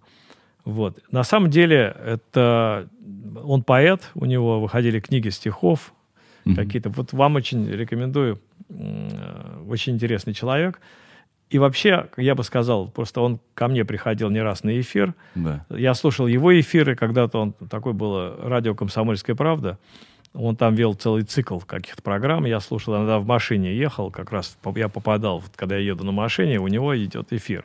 Это лучший музыкальный ведущий вообще, угу. которого я слышал когда-либо на радио. То есть его слушать ну, во-первых, это музыкант, который совершенно по-иному и, и поэт, и он совершенно по-иному какие-то вещи видит, да, ага. Причем он не лезет в тонкости, там, про субдоминанта, там, или там, что он не, не, в это не лезет, потому что это понятно как раз далеко не каждому. Да. Это понятно только тем, кто хорошо владеет там музыкальной, музыкальной грамотой или там умеет играть на инструментах. Да, вот еще что вспомнил я. В фильме есть снятое чудо. Как Пол Маккартни джимует сидит и придумывает Get Back. На ходу, да-да-да. У него не было никакой идеи. Он просто э, на, на, на басу играет, и вдруг находит какой-то риф, начинает мычать, и постепенно на наших глазах мы видим, как из ничего, не было вот минуту назад ничего, через пару минут Минут назад не было, через пару минут. В общем, э, рожда, рождается уже вот та ну, самая Back. Ну, канва какая-то появляется хотя да. бы, да. Но это, кстати, вот одно из главных достижений фильма. То есть мы, мы видим, что э, это все на наших глазах происходит. То есть да. это не то, что дома человек сидел, придумал, сколько времени он придумывал, непонятно. Значит, он пришел и принес... Вот Харрисон, например, приносит песню. Он говорит, я вчера вечером сочинил вот новую песню, начинает ее играть. Да, он говорит, я а смотрел вальс, я смотрел вальс, фи, да, да, да, фильм, да, где была сцена с вальсом, да. меня зацепило, вот я придумал, посмотрите. Они вот чуть, тут же подкидывают, это вот странно звучит, давай здесь добавим больше психоделики и так далее. Удивительно, все быстро, все на инстинктах. Нет никакого мастер-плана, нет никакого... С- Есть только ощущение, в общем. Да. Вот, может быть, в этом и есть э, как бы главная причина того, почему Битлз, а не кто-то другой. Почему Битлз вот номер, номер один. Э, Ну, возможно, то есть понятно совершенно, что это талантливые люди. Я, значит, ко всему прочему еще про Ринга скажу, что он не случайно в Битлз задержался, то есть у них была возможность, ну, в 63-м и 62-м году, когда он появился, э, может быть, это было спасение какое-то, просто они нашли реально лучшего барабанщика Ливерпуля на тот момент. Он именно был лучшим тогда в Ливерпуле. Но дальше у них была возможность, они, я уверен, могли любого позвать, и Джин- Джинджера Бейкера. То есть и вряд ли бы кто-то отказался там записываться вместе с Битлз. Почему остался Ринга? Мне кажется, что он, э, ну, как бы стал э, своим человеком там. То есть его с ними объединяло какое-то чувство юмора. Он очень э, мало, но редко, ред, как бы четко, иногда изредка, но как бы очень в струю попадали какие-то реплики его. Ведь там все, скажем, «Eight arms to hold you», там, скажем, первоначальное название, там, не состоявшееся в фильме, это его фраза. И там «Tomorrow never knows», это его, значит, э, фраза. И так далее, и так далее. У него масса было каких-то вот таких ну, каких-то реплик, которые вот попадали в историю, да, то есть он был явно человек с юмором, и он явно подходил им по этому качеству, в отличие от Пита Беста. Пит Бест был красавчиком, там все обвиняют Маккартни, что это Маккартни виноват, потому что он приревновал, как бы, потому что Пит Бест был самым таким э, кра- красавцем в группе. Но на самом деле это не так было, потому что я когда читал э, книгу Джорджа Мартина, и он рассказывает, что вот когда они приехали к нему, значит, и, э, показали все, он сказал, что, отозвал э, Эпстайна Да. в стороночку и сказал, что все устраивает, будем с ними работать, но давайте я э, на следующую э, сессию я для записи привлеку сессионного барабанщика, потому что этот парень... То есть вы можете его оставить в группе А кто нашел того парня? Леннон? Пи- Пита Кто-то- Беста. Да. Ну, опять-таки поговаривают, что э, Леннон, видимо, да. Но все поговаривают, что его взяли благодаря тому, что его мама э, владела клубом каким-то. Вот, я ш- что, э, что открыл для себя. Какой ушлый был Леннон в начале жизни. Но они бедные все ребята были, у них вообще не было денег нифига. И он иногда брал, вот первый басист у них, в группе оказался только потому, что он получил какую-то стипендию, на которую они потратили деньги, э, которую они потратили на покупку гитары. Да, и да, его да, да. номинально назначили. Ты Стюарт- теперь бас-гитарист. Стюарт Стюарт Са- Сатклифф. Да, э, э, Леннон был очень ушлый. Он, это его была группа. Битлз — это его группа. Она даже называлась, называлась одно время Джонни and... Moondogs, было and там много Moondogs. названий. Да, там И они 56 были- названий. да. Они писались, они были и Silver Beatles, и потом были, я видел эти фотографии, афиши, Beatles, Да. через A, Beatles. Вот. И, ну, знаете знаме- знаменитую эту историю, откуда, собственно, когда его спросили название Beatles, он сказал же, что э, мне во сне явился человек на пылающем пироге, и он сказал, отныне и навсегда вы будете писаться Beatles через EA. Я думаю, он шутил, как всегда. Он любил Ну, пошутить. он п- любил поприколоться, но Маккартни-то потом это все обыграл, у него же альбом назывался Flaming Pie, потом один из альбомов, то есть «Пылающий пирог». да, То есть он это все вспомнил. Вообще Да. он в этом смысле Маккартни большой молодец. Там была мода придумывать э, э, э, названия дву- двусмысленные.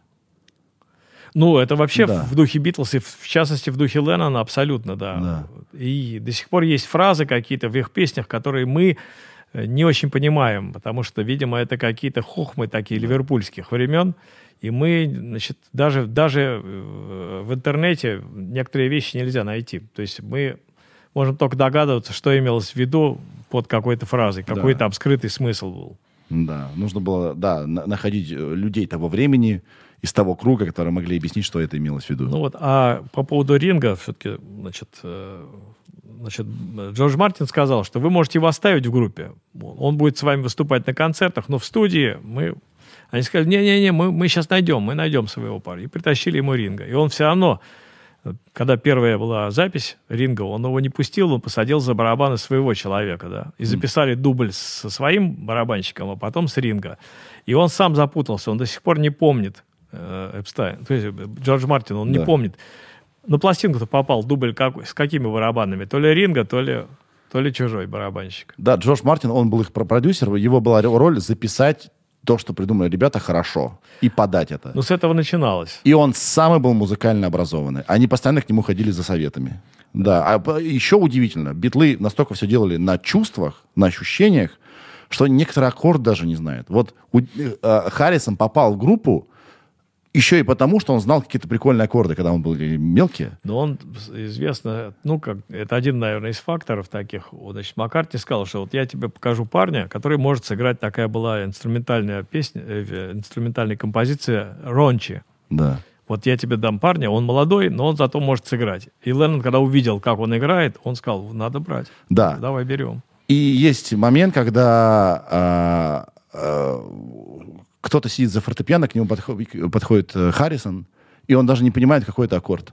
И парень, который был пятым, пятым битлом, э, э, темнокожий, как же его зовут? Билли Престон. Да, Билли Престон, э, ему объяснил, что это за аккорд. То есть они даже аккордов не знали.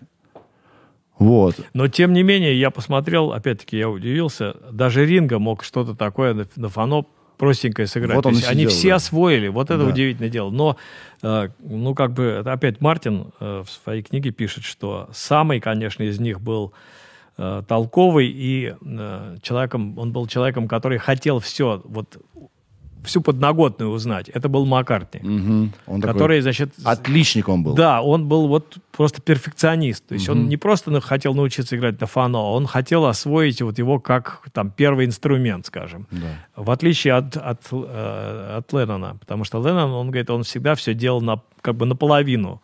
То есть, ну, знаменитая Strawberry Fields Forever, Да. он, значит, сказал просто же в какой-то момент, там были версии, записаны версии чисто группы и версия, значит, с, с оркестром. И он сказал Мартину, что, знаешь, вот мне нравится и то, и другое. Нельзя ли как-то это соединить? И Мартин в книге своей описывает.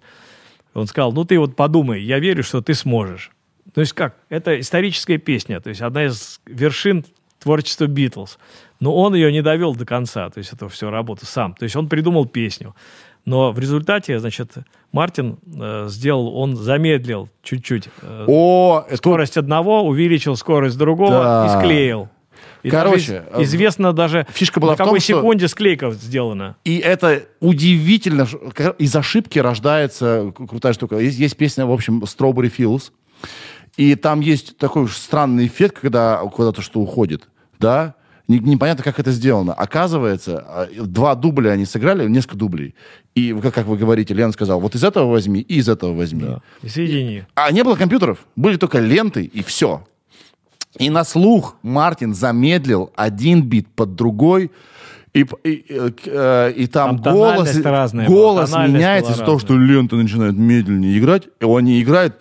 И из-за того, что это психоделический трек, такое ощущение, что они реально сидели как гении. Такие, мы сейчас, чтобы сделать чуть-чуть психоделики, мы замедлим. А это родилось от того, что Леннон просто поставил не, э, вот так вот мимоходом невыполнимую задачу, с которой справился э, Мартин.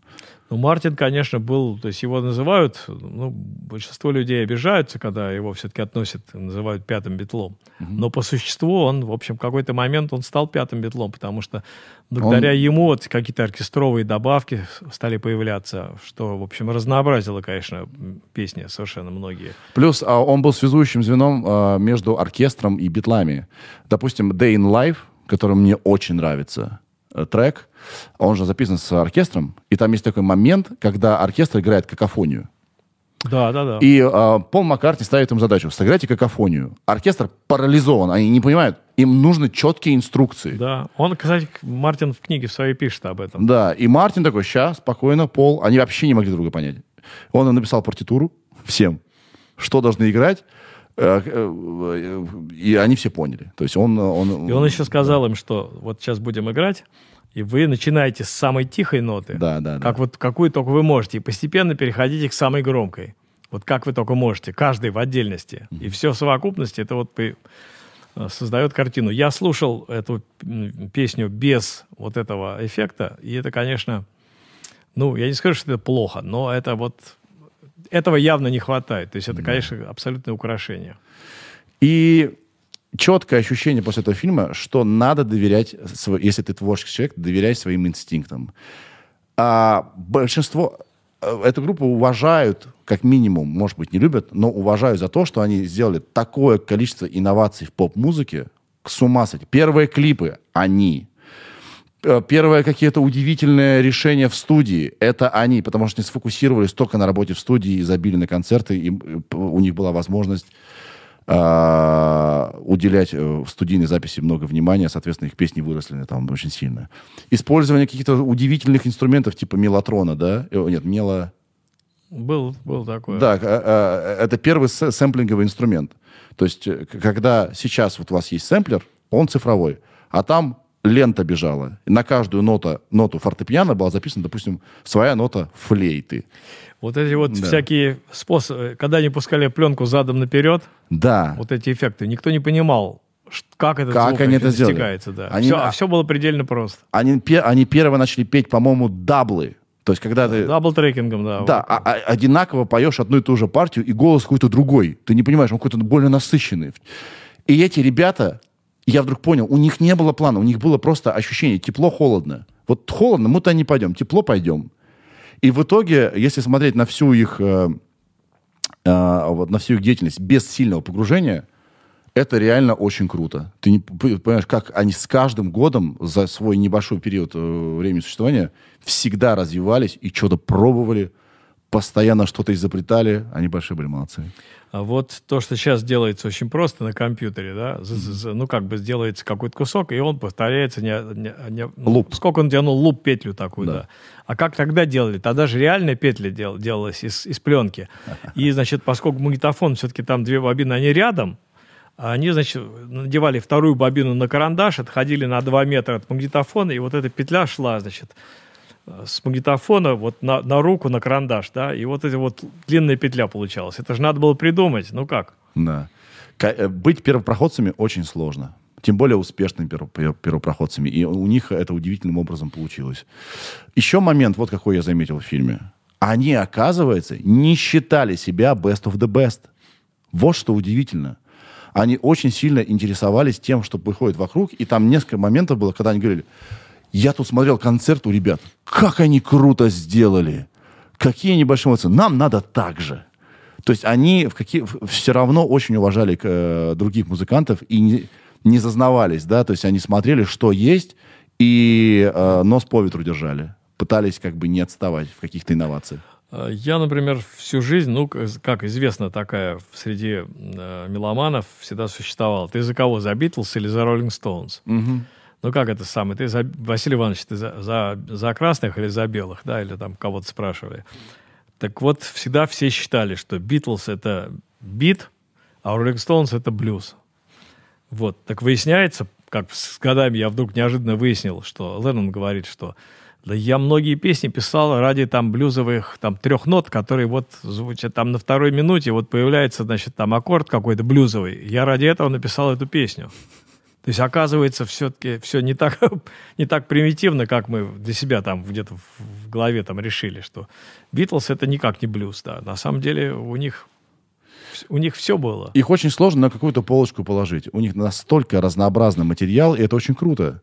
Но у них же есть вещи какие-то, типа Birthday или Helter Skelter, что вообще там близко к к тяжелому року даже, к хард-року, по крайней мере, если не к хэви, то к харду. Да, Точно. они иногда стали себе задачу написать максимально громкую песню из возможных. Как, про какую-то песню они, это было сказано, сейчас уже не помню. Uh, они действительно были конкурентными, но с уважением. То есть они друг, про других говорили не «вот сукины дети написали», а как здорово они сделали. Какие они молодцы, давайте тоже что-нибудь придумаем. В них был дух, дух соперничества, конечно. Они... Потому ну, что они были молодые.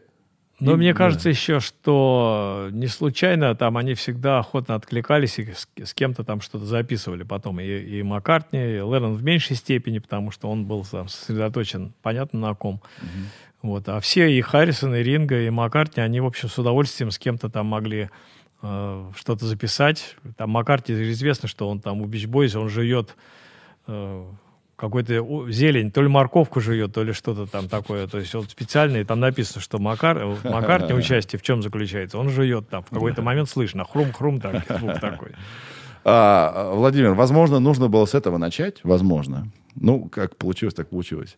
Для людей, которые, вот как я, э, только открывают для себя Битлз, Я уже более-менее погрузился. Вообще ничего не знает. А, у вас есть какая-то инструкция, с чего начать, как правильно их по ним, какой альбом, с какой песни, ну как вот как как как войти в это все? Может, вы скажете какой-то лучший, вот какой лучший альбом? Может, У меня есть любимые просто. давайте скажите. Вот любимый у меня, это, наверное, самый любимый в последнее время, это белый альбом. Мгм. Хотя Двойной при- он был. Да, хотя принято считать, что это альбом, когда вот начались какие-то в группе уже разногласия, трения, и некоторые песни записывались э, не группой, а одним Отдельно. отдельно. Там Маккартни что-то записал, Леннон отдельно записал. Вот, тем не менее, по разнообразию, по уровню музыки, белый альбом, Сержант вот, и, наверное, Эбби Роуд я очень тоже люблю, потому что там есть мелодии и сочетание вот этих переход из одной мелодии в другую, это просто... И, конечно, там есть и Come Together, и Something, и Here Comes the Sun, и совершенно у- убийственная I Want You, которая, значит, длится там минут 6 или 7, и ты просто уже с ума сходишь, потому что это повторяющийся психоделический ход, и вдруг это все обрывается, и такая тишина наступает. И это, конечно, вот просто тебе вот как будто выстрелили тебе в, там, в голову. То есть вот, это вот мои три любимые пластинки. Но я, понимаете, очень странно. Я, например, сперва услышал Эбби Роуд в своей жизни когда-то, а мог потом услышать, не помню, допустим, Rubber Soul или там Help я мог услышать позже. Да. То есть у меня странная последовательность была. Сейчас, конечно, у людей есть возможность начать с первого и постепенно дойти, как бы, и они увидят вот этот прогресс. Рост. Рост, как бы, да. И да, что у них тема развивается очень сильно. Но, с другой стороны, я понимаю, что если сейчас человеку сказать, что начинай слушать Битлз с плиз-плизме, человек, который вырос а, или там живет в современной музыке, то ему, наверное, может это показаться скучным. Потому что человек, который слушает там какие-нибудь группы тяжелые или прогрессив современный, то ему не будет хватать вот сложности, как бы, потому что там ну, как бы плюсы Битлз, они совершенно в ином. Они в какой-то в чистоте, в искренности. Э, Потому что, ну вот меня, собственно, чем Битлз подкупили? Потому что это было настолько как бы свежо, настолько это было не нафталинно, настолько э, искусственности не было никакой. Это настолько, это как вот ты открыл форточку зимой, да, и оттуда свежий воздух, вот струя свежего воздуха. Вот для меня это были Битлз. Мне кажется, что, в принципе, вот все ранние записи, они такой же эффект должны производить. Но сложно, я понимаю, вот, тех, кто э, слушал гораздо более сложную музыку, где люди уже на инструментах играют качественно. Сейчас, чем вот сейчас музыкант может взять? Сейчас уже может быть, единственное, что сейчас они могут предложить, это то, что научились все играть на инструментах, то, что более сложную музыку сочиняют и, и качественно ее записывают. Потому что в то время, там, первой половины 60-х, и у Битлов, и особенно там, у Роллингов, у них были просто провальные звукоинженеры. Мгм. И просто многое теряется. Так вот. где-то на записях ранних Битлз даже не слышно, как играет Ринга вообще. Ну, есть такое дело. Ну, особенно там на вот гамбургских там. Это, кстати, там ринга еще и не было. Да. Ну, то есть вот понятно, что технологии ушли далеко вперед. Или Поэтому вы советуете начать с чего-то, что посложнее написано, то есть с более поздних работ. я да? считаю, что все-таки вот белый, белый альбом надо попробовать, Эбби Роуд попробовать, Сержант, это у меня особое к нему отношение. Хотя это тоже в свое время, я говорю, что это были какие-то Битлз и в то же время не Битлз. Это было что-то совершенно на- А, значит, взлетевшее на несколько там порядков вверх куда-то. с, с- Sgt. Pepper's Lonely Heart Club Club Band, Band, да. так называется альбом. Это первый в истории, ну, вроде один из первых концептуальных альбомов. Ну, его считают концептуальным, хотя... что в это общем, значит? Ну, концептуальный альбом — это как бы альбом, где все связано одно с другим. Мгм. То есть как бы Есть одно большое какая-то высказывание. идея, да, идея или что-то такое. Не Как просто вы- набор песен, да? а- Да, но как выяснилось, оказывается, все-таки это не получилось э, тем, чем планировалось изначально. Потому Как что начало, Beatles. потому что первые два трека, они начинают как бы концепту- концепт какой-то, да? Да. То есть мы знакомимся как бы с несуществующей группой сержанта Пеппера, да, вот Да. группа одиноких сердец сержанта Пеппера. Дальше что-то такое идет, но это в, в принципе никак не связано с сержантом Пеппером. И только в конце идет реприза. Снова мы вспоминаем, что оказывается в начале-то вот это было. Что я голову сломал. Так, это первый концептуальный альбом, который после этого там лавина концептуальных альбомов. Так, а где, в чем концепт? Нету концепта. Маккартни тоже говорит, что в результате все это не получилось так, как задумалось. Как Но опять-таки это. Маккартни все задумал. Да, да, да. То есть он все-таки был вот... И когда не стало, кстати, э, Эпстайна, Да. Он же предложил снять фильм и вот это сам магическое э, Magical Mystery Tour. Который считается второй частью альбома Сержанта. Ну, это как бы кто-то кто считает, на самом деле, мне кажется, это никак не связано. То есть, в смысле психоделии, да. Да. Да, это, конечно, там аб- абсурдно. Абсурд доведен просто до предела. Кто ваш любимый Битлз? Битл. Э, Сейчас, наверное, Харрисон. Серьезно? Да. Почему? Но я в разное время увлекался, сейчас не знаю, попробую объяснить. Я как-то почему-то никогда не был фанатом Джона. То есть я первым, кого я полюбил, это был Ринга. Мне казался он вот, может быть, именно потому, что он такой вот простой, такой вот как бы Доступный. приятель, доступный приятель, вот every mother's. Да, он э, встретишь его на улице, он тебя не отошьет, да, там поговорит с тобой. Ну, ты какой-то такой вот, да, простой, симпатичный, как бы, да, безотказный. Потом, значит, у меня был любимцем Маккартни. Ну, это совершенно по другой причине, просто потому что я понял, что это гений. Вот, с точки зрения там музыки, как он это все видит, как он чувствует, какие он пластинки записывал, какие песни писал. Вот. А потом я почему-то пришел, да, нужно сказать, что Джона я не воспринимал как любимого. А, ну, сейчас не знаю, попробую провести параллель. Я думаю, что у каждого из нас там в детстве, в школе был какой-то приятель, который тебе очень был симпатичен, но к тебе он относился по-хамски. Да. То есть он мог тебя там публично там унизить как-то, значит, над тобой какие-то шуточки позволял, и все хохочут, и тебе вроде неприятно, но это ж человек, которого ты очень любишь, который тебе симпатичен, да, ты к нему тянешься, а он тебя держит на каком-то расстоянии. Вот для меня Джон был таким человеком всегда почему-то. Мне казалось, что он очень едкий, колкий такой, э, ну вот как-то не вызывало у меня какой-то вот человеческой симпатии. Да. Хотя, конечно, он, у нее есть феноменальные песни, и «Girl», например, одна из самых моих любимых петловских вещей. Я считаю, что он просто, это, не знаю, это какой-то космос, что он сочинил. Вот. А а Харрисон, я даже не знаю, как-то вдруг я понял, что я очень его люблю, ценю. Может быть, за то, что вот он не выпячивался никогда, никогда, никогда не лез, не... э, Он, правда, позволял себе Quiet. Beatle. Да, я не знаю, на самом деле, было ли это так, э, потому что он как раз, э, может быть, даже сделал более, больше едких каких-то заявлений, нежели Леннон. Он же там говорил, что я вообще сожалею, что когда-то в общем, оказался музыкантом этой группы. То есть он публично сказал в каком-то интервью. Но в антологии есть, не знаю, обращали внимание или нет, те, кто смотрел, там есть замечательная сцена, где он сидит перед телевизором, и ему показывают выступление Битлз какой-нибудь 64 года. И у него такое счастье на лице написано. То есть он это как бы окунулся туда вот в то время. И все это вранье, что он жалеет. Просто как бы в какой-то сиюминутный момент ему показалось, что да, там было плохо, потому что меня там не понимали, меня там, значит, может быть, унижали там, или мне не давали развернуться во, во всю силу. Возможно, да. Но сказать, что вот, по этому кадру даже достаточно понятно, что все-таки у, у него не было какого-то негатива в целом. У Харрисона. У Харрисона, да. Но он неоднократно вот как бы давал понять, что, в общем, он не был счастлив в Битлз, да. Но это вот фильм показал, что действительно об него немножко вытирали ноги. Это было некрасиво. Даже, даже не немножко, да, да, Да, скажем, да. да. То есть как бы вот эти, э, как бы он явно играет какую-то очень хорошую мелодию новую, да, а я- ее игнорируют. То есть как бы дают ему доиграть, а дальше переходит к чему-то это- там своему. Этот гений, контроль-фрик э, Маккартни говорит, да-да-да-да-да, но сделай, как я хочу. М. Ну, Пол такой человек, он как бы все видел. То есть он, он может быть, имеет право Да он мучился. на свои взгляды. Да он ничего с собой поделать не мог. Вот, Так, он, он, он понимает, что он делает. Вот есть замечательная сцена. А, э, а Ребята знали, что их снимают. И они и говорили, что мы будем все равно неискренними. Что-то будет. Мы, может быть, мы перед камерой будем не самими собой.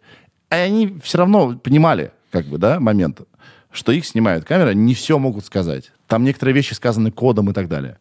И есть классный момент, когда режиссер этого фильма спрятал... э, пока Да, ребят- в ребят- кувшин там какой-то. Там, да, за обеденным, цветы там в куда-то. цветы за обеденным столом, спрятал микрофоны и записал беседу э, Леннона и Маккартни. Он понимал, что ситуация удивительная, да, что ушел Харрисон. Беседу значит, Маккартни и Леннона за обедом в тайне от них. И они и говорят по-другому, и другие вещи говорят. И они все все понимают, но ничего с собой сделать не могут. А, они как раз и говорят, что я, мне не нравится быть полицейским, мне не нравится быть самым старшим, мне не нравится быть самым взрослым, а, говорит э, самый Маккартни, но при этом продолжает им быть. Ну, ну, как вот так? Ну, это такой склад такой человека, да. да. То есть надо это либо принимать, либо не принимать. Он, мне кажется, он понимал, что они в уникальном месте в истории находятся, к ним такое внимание, и они могут сделать реально великие вещи, и он очень хотел, чтобы все прониклись этим и сделали эти реально великие вещи, но все всегда не доделывалось. Всегда вот, вот начиналась какая-то идея, и она как-то вот половинчато доходила. И этот Фильмом тоже половинчатый, концерта не получилось. Ну да, и полноценного концерта, конечно, не получилось. Да, да. и записи альбома, mm. вернее, альбома концертного не получилось. И так далее, и так далее. Поэтому вот он все время нервничал. И интересно все-таки, что они же потом между собой пересекались. Угу. Все. Харрисон не пересекался только с Маккартни.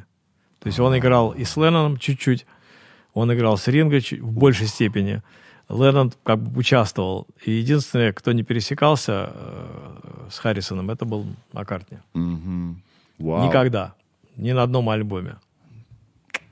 Сольном, я имею Надо сказать, что мне очень понравился после распада Битлз альбом «Рэм», «Баран», да? Это мой любимый маккартневский альбом. Елки-палки! И опять мы видим, это самый первый, ну, многие спорят, но вроде как самый первый инди-альбом в истории музыки, записанный им полностью на всех инструментах в ну, сарае. Вспомогательных два человека есть, но понятно, что в основном он, да. конечно.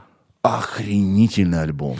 Самое главное, что там, э, извините, что я в, в, втыкаюсь, как бы, э, там в каждой песне идей там на, на четыре песни. То есть из этой песни можно сделать было четыре разных, а он как бы щедро так разбрасывается вот этими идеями.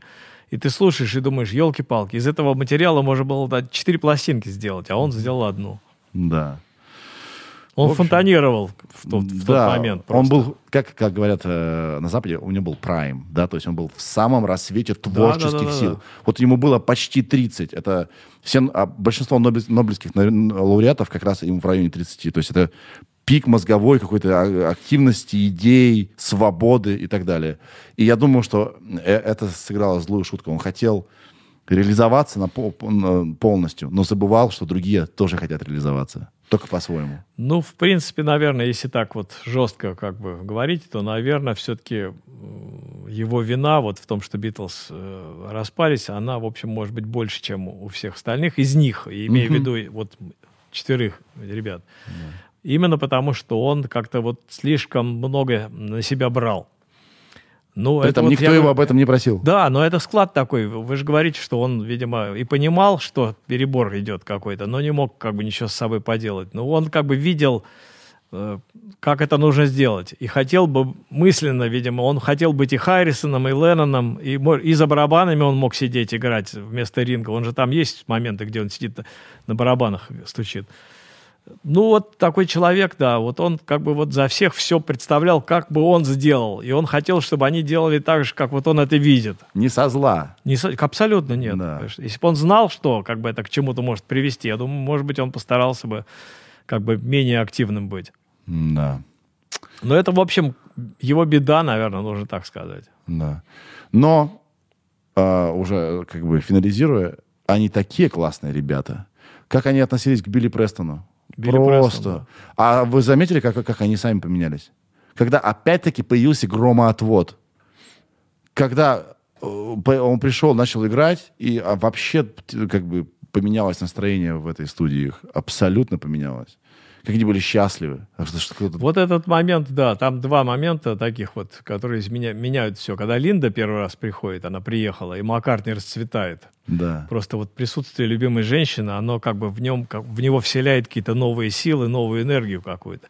И второй момент, соглашусь, да, это вот Билли Престон. Причем да. Билли Престон, это же его никто не звал. Он Они случайно же, зашел. Он случайно зашел, да. Как да. заходил э, тот самый инспектор Клузо, как его актера зовут? А, там какая-то нелепая была ситуация с этим актером, который вообще да, не понимал, да. что происходит. Да. да, он пришел как бы проведать своих знакомых, да. Потому что, ну, а, они с Ринго же снимались там в кино. Угу. в этом Magic Christian. Да, зашел парень просто сказать привет. И Да, остался да. все. Да, остался. Они ему сказали, ну, давай, садись. Там смешная И ситуация, когда, смешная дом. ситуация, когда они обсуждают, так может мы ему деньги будем платить? Что он ходит на нас время свое тратит? Они такие, да, наверное, надо. И причем они, у них же была лейбл Apple, и потом они издали три альбома. Они его пластинки издали, Да. да. Они, конечно, сам по себе Билли Престон, у меня есть даже что-то такое, Я вот не слушал. ну, сложновато. Это такой, как бы, американский соул. Да. Это, в общем, тяжеловато. Он же даже там э, изначально Харрисон несколько песен, которые он сам потом записал, он изначально отдавал Билли Престону записать. И он записал их. И, конечно, у Престона это звучит совершенно не так. То есть вот его и вокальная манера, ну, мне не близко все это. То есть это слишком такое вот, что-то такое, сейчас не, не принято говорить таких слов, но это черная музыка. Да. Но видно, как они, как, как они... э, Кстати, а, что они совершенно не были расистами. Они даже в США... а, а, Да, они отказывались где-то выступать, когда узнали, где есть что там- расовая сегрегация, Да, да, где да. не пускали э, чернокожих ребят. Они большие молодцы были. Они же выросли на этой музыке. Вот сейчас, Конечно, когда читаешь воспоминания о всех их, или там, они говорят, что они же выросли. Э, Ливерпуль это же морспорт. Да. Там, значит, все время приходили пароходы, и моряки привозили пластинки из Америки. А пластинки какие были? Лейбл Там- Тамлама Таун. Это лейбл, где черные музыканты записывались. То есть они слушали соул, джаз, блюз. Они все это слушали, они это впитывали. Для них вот чер- тер- чернокожие музыканты это было что-то совершенно понятное, близкое. То есть они на этой музыке выросли. Ну и, сло- э, к слову говоря, песня «Get Back», она тоже была а, записана, потому, вернее, слова ее были по мотивам происходящих тогда в Англии а, волнений, связанных с иммиграцией. То есть они это... Да, что-то я не вникал, честно говоря. Нет, у них Это там как- у них что-то я читал песня, по-моему, как-то да. поменялась немножко, да? Вот она была как раз такая язвительная какая-то песня, хотя в тексте это не чувствуется уже потом, о том, что вот э, э, э, британское правительство не хотело никого пускать, и ребята были против. У них такой был тоже среди рабочего материала, такой было «No Pakistanis». Такая была песня. То есть она как бы «No Pakistanis». А у них даже в Get Back это «Па- па- Пакистани. а они там Что-то пе- мелькает, да. там Да-да-да, слова в, какие-то. в каких-то ранних версиях ку- куплетов там было про Пакистан что-то, да. Ух. А, можно ли считать нашу беседу за оче- внеочередной выпуск э, Битловского часа на «Эхо Москвы»? Наверное, можно, но э, я как-то немножко сейчас по-другому строю. Но дело в том, все в том, что э, столько пошутил, лет существует пошутил. программа. А? Я пошутил. Нет, Нет, почему нет? Да. Э, Просто мне как раз нравится время от времени вот э, поговорить с понимающим человеком, который в теме находится. Ну, я чуть-чуть совсем. Да ладно, как бы вполне, мне кажется. Детали это все... Детали не знает никто. Мгм. Э, Даже те, кто, не знаю, там общается. Знают только там, не знаю, четыре человека, которые выпускают регулярно книги про Битлз. Они э, как бы с ними общались, они имеют допуск, то есть, ну, как бы имеют возможность посмотреть какие-то там, послушать э, мастер-тейпы, то есть они общаются там со звукоинженерами, с людьми, которые общались с битлами, то есть они вот реально, мне кажется, знают все. То есть они знают просто в какой день что происходило по часам. Это вот люди, которым я доверяю. Если эта книга, их там 3-4 автора, если эту книгу, ты видишь эту фамилию там, значит, эту книгу можно, можно покупать. Я всегда не понимал, э, как э, наши какие-то, значит, люди из э, России там или из Советского Союза, как они могут написать книгу про Битлз. То есть а за счет чего, на, на что они ориентируются? То есть это все равно, значит, пересказ каких-то чужих книг, авторитетных да. источников, что они где-то читали, где-то слышали. И там все равно возникают ляпы какие-то, которых, конечно, нельзя избежать. Кстати, Вообще. по-моему, вот на этой а, пластинке, которая была для Финляндии или для кого? это выпущено просто было в Стокгольме. Нет, нет, вот которая ниже. Нет, ниже это... Там какая-то ошибка, там с ошибкой написано название каких-то песен. Нет, По-моему. Нет, здесь нет. Нет, На обороте. нет, нет, нет. Ладно, Уверяю. хорошо. Вот, а это просто, значит, э, вот с этой обложкой, вот это, то есть выходило в Европе, в Англии выходили те же самые песни с другой фотографией. А Это вот именно с этой говорите про обложкой, Мишель, да? да, вот с этой обложкой, которая украшает одну из американских пластинок, долгоиграющих, вот это выходило только в Стокгольме. Значит, я в свое время, когда вот начиналась эпоха CD, я понял, ну зачем мне вот этот сингл? Да, с ним многое связано. Это мой, мой как, как бы первый был. Но я, как полный идиот, я его продал. А еще лет через 10 я вдруг понял, что это была невосполнимая ошибка какая-то. И я стал его искать, этот, этот сингл. И, и вы нашли тот же самый, что продали? Это, нет, ну, это другой экземпляр просто. Но эту пластинку, значит, я искал несколько лет. Да. Причем понятно, что я продал ее, там, не знаю, за какие-то смешные деньги. Вот, что можно было за нее получить. А когда я стал ее искать, то есть я заходил в Стокгольме, в музыкальные магазины. За сколько вы ее купили?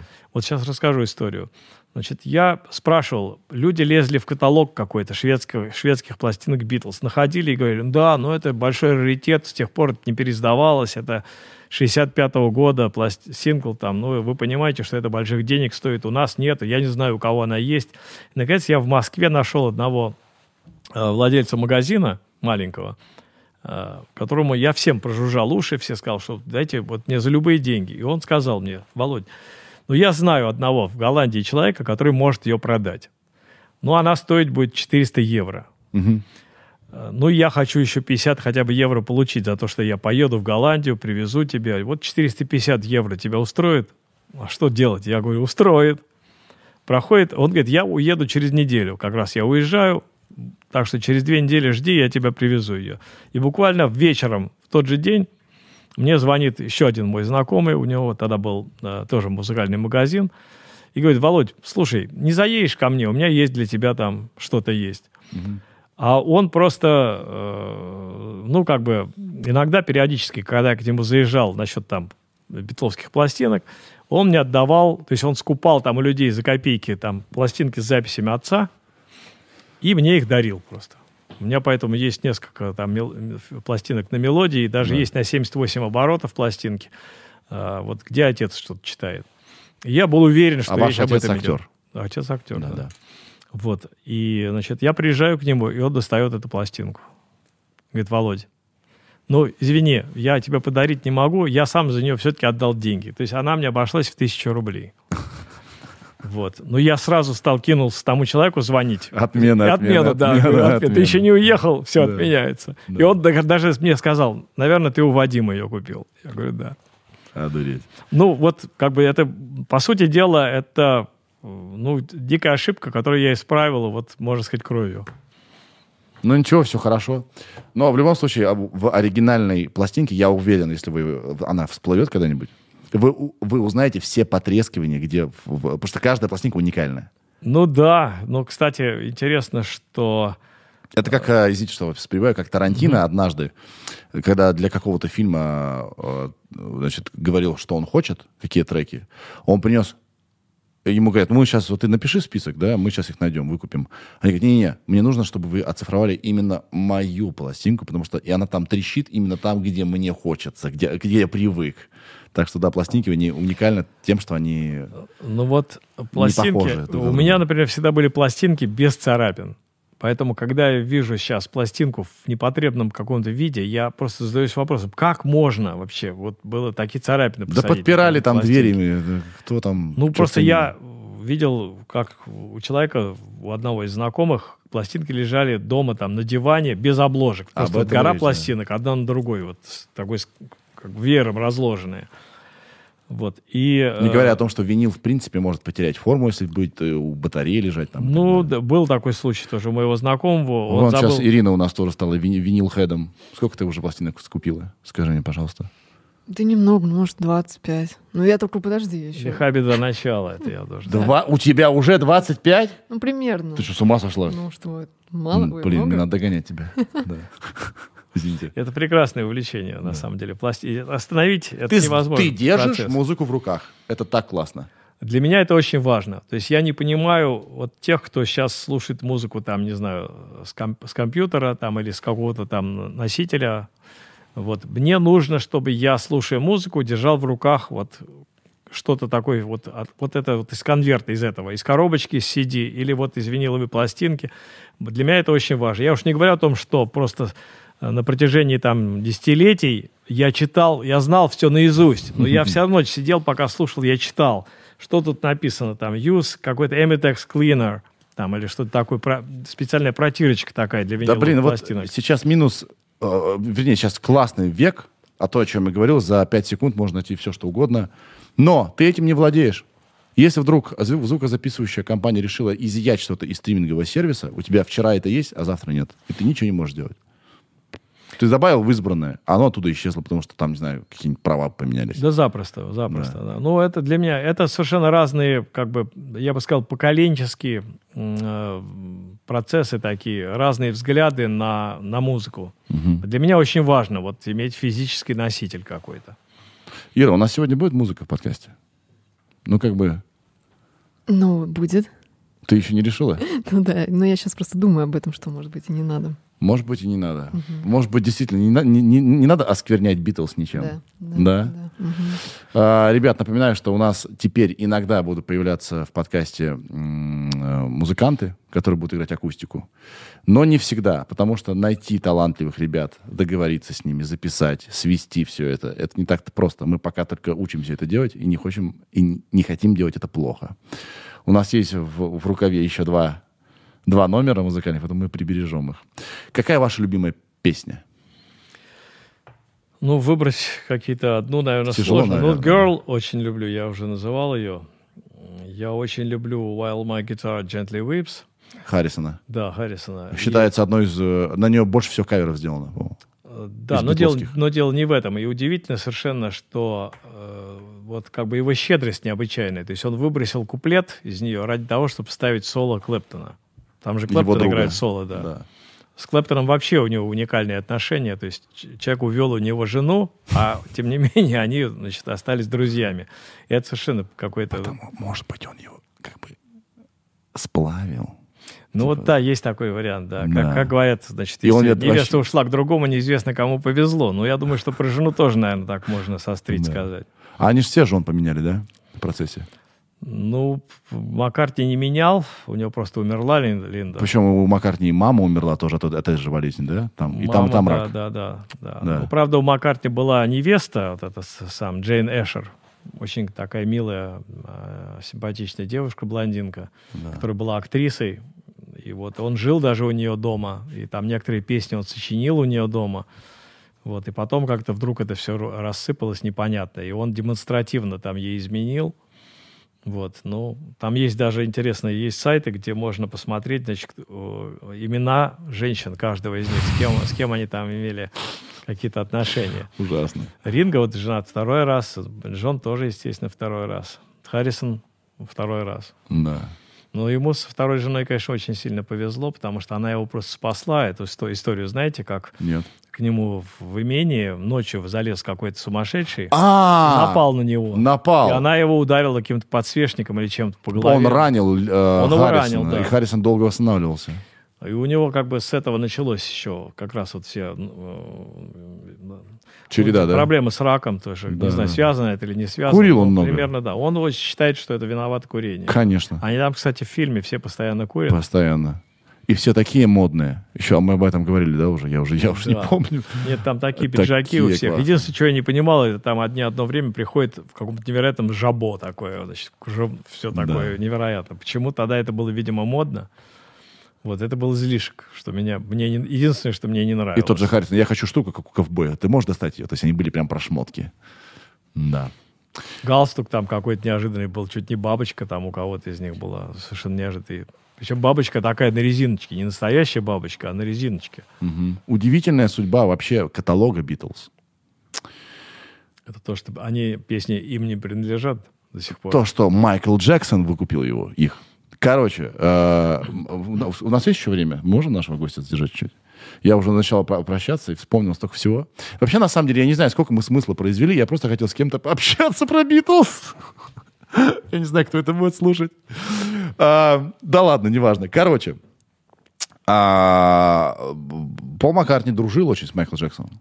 Да, Я- они же там записывались друг у друга. Да, и однажды Майкл Джексон что-то сказал, и что я куплю ваши все песни, что-то такое.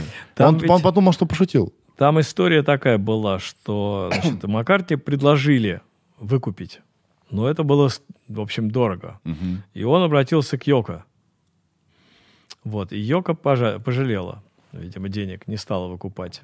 А Маккартни пока чесал в затылке и думал, выкупать, не выкупать, Майкл Джексон все это выкупил. И Маккартни перестал с ним, он на него обиделся. Они же перестали после этого общаться. Да. Потому что есть э, на альбоме Майкла Джексона песня, где Маккартни участвует, и у Маккартни есть песня, где Майкл Джексон с ним участвует. И в клипе они снимались, был замечательный совершенно клип. Э, какая же песня это была? Сейчас нам Ира поможет. Странно, что он не позволил Маккартни ну, выкупить у него обратно. Даже- Это же его песни.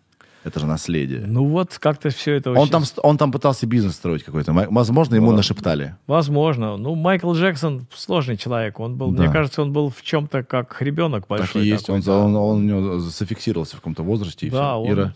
Сей, сей, сей. Сей, сей, сей, точно. И там клип замечательный, где они продают, ну, якобы там э, какой-то напиток или настойку какую-то, которая увеличивает физическую силу.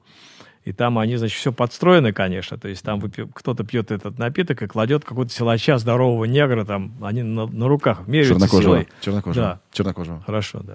Да, вы... Вот он его кладет, Другое и, поколение. и все кидаются, значит, посетители э, бара, все кидаются покупать этот напиток. А дальше они все вместе едут на какой-то там т- таратайке, значит, все, все довольные, счастливые, они там всех, значит, обманули, надули. В общем, пе- песня такая милая. И там Майкл Джексон участвует во всем. Он еще тогда был как бы вполне темнокожим. Да. Удивительно еще вот что.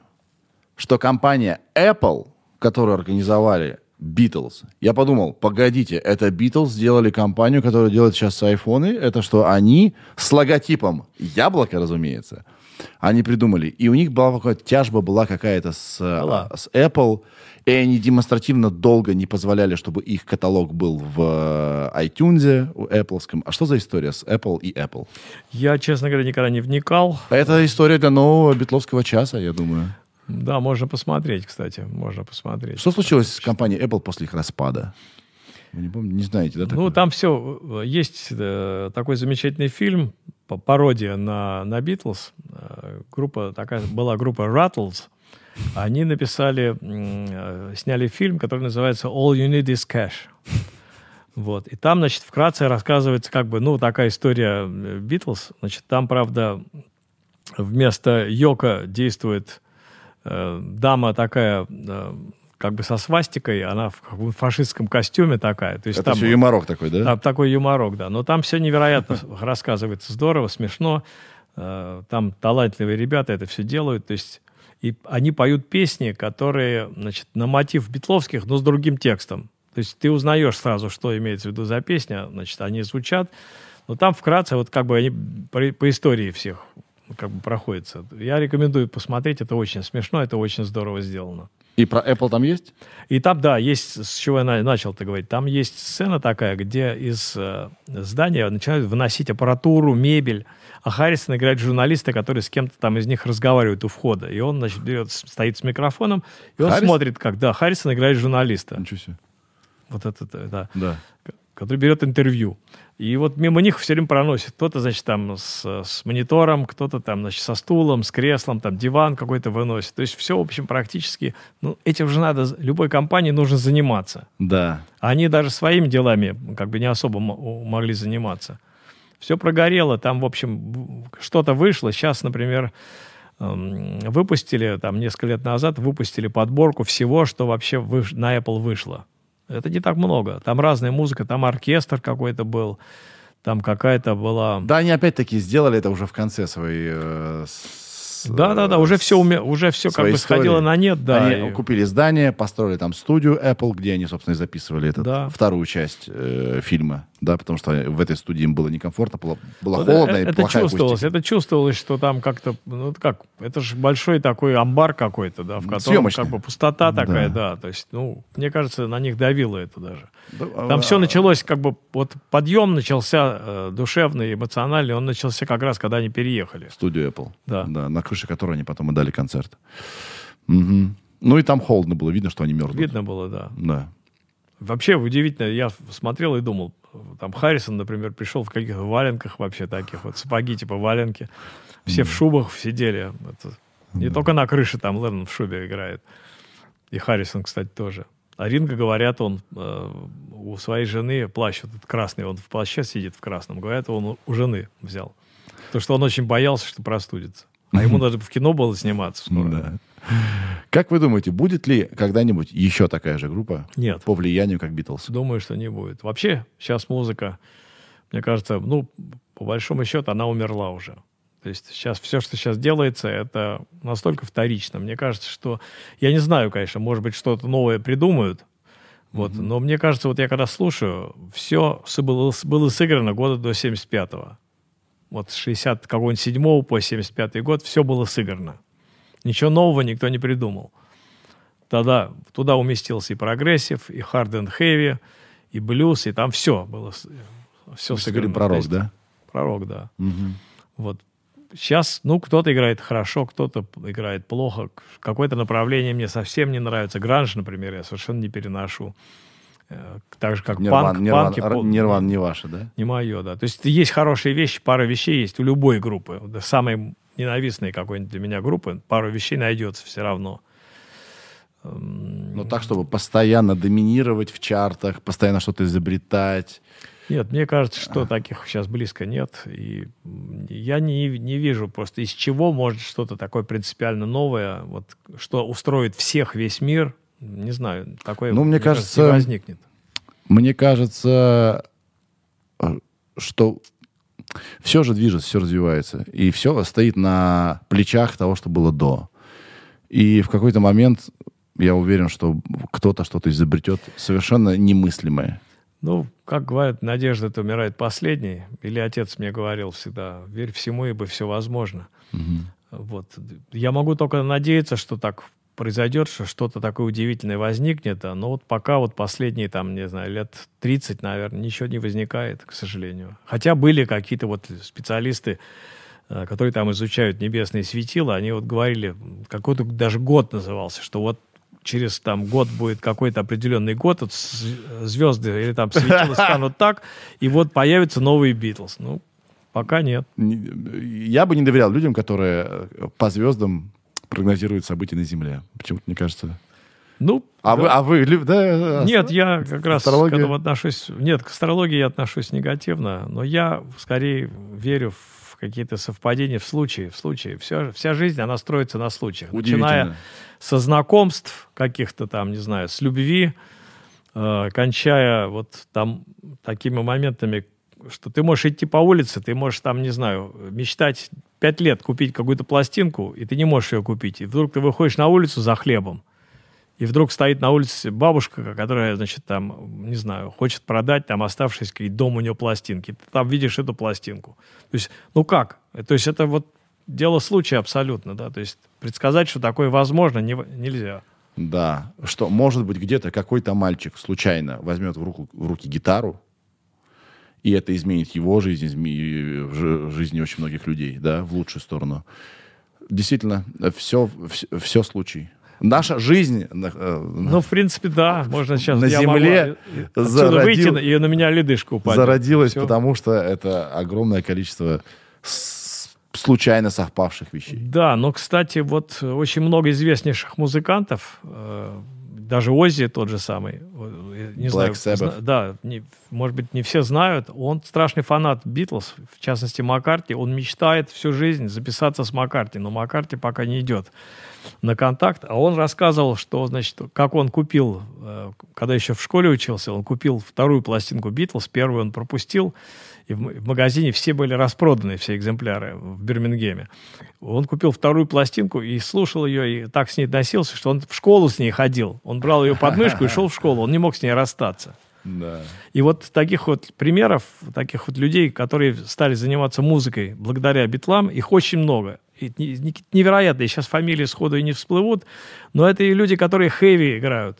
Это люди вот из гранжа, то есть там лидер Soundgarden, сейчас фамилию не вспомню, он открыл для себя Битлз, он залезал к соседу э, на чердак, будучи пацаном, угу. и обнаружил у того на чердаке стопку пластинок. И там были пластинки Битлз. И он каждый день брал какую-то пластинку, шел домой, слушал ее, потом, значит, возвращал ее обратно туда и брал следующую. Вот человек, который с Битлами ничего его не, как бы не Ну, они, не, они не пересекались музыкально. Но человек увлекся и стал музыкантом, потому что он стал слушать Битлз. То есть это как, как бы такой толчок был. Мне кажется, это все не случайно. То есть вот... Абсолютно точно. Сказать, что кто-то там начал с, э, свою карьеру с того, что познакомился и начал слушать Роллинг Стоунс, я такого не встречал. Хотя, наверное, Роллинг Стоунс это не, был в свое время не худший там вариант.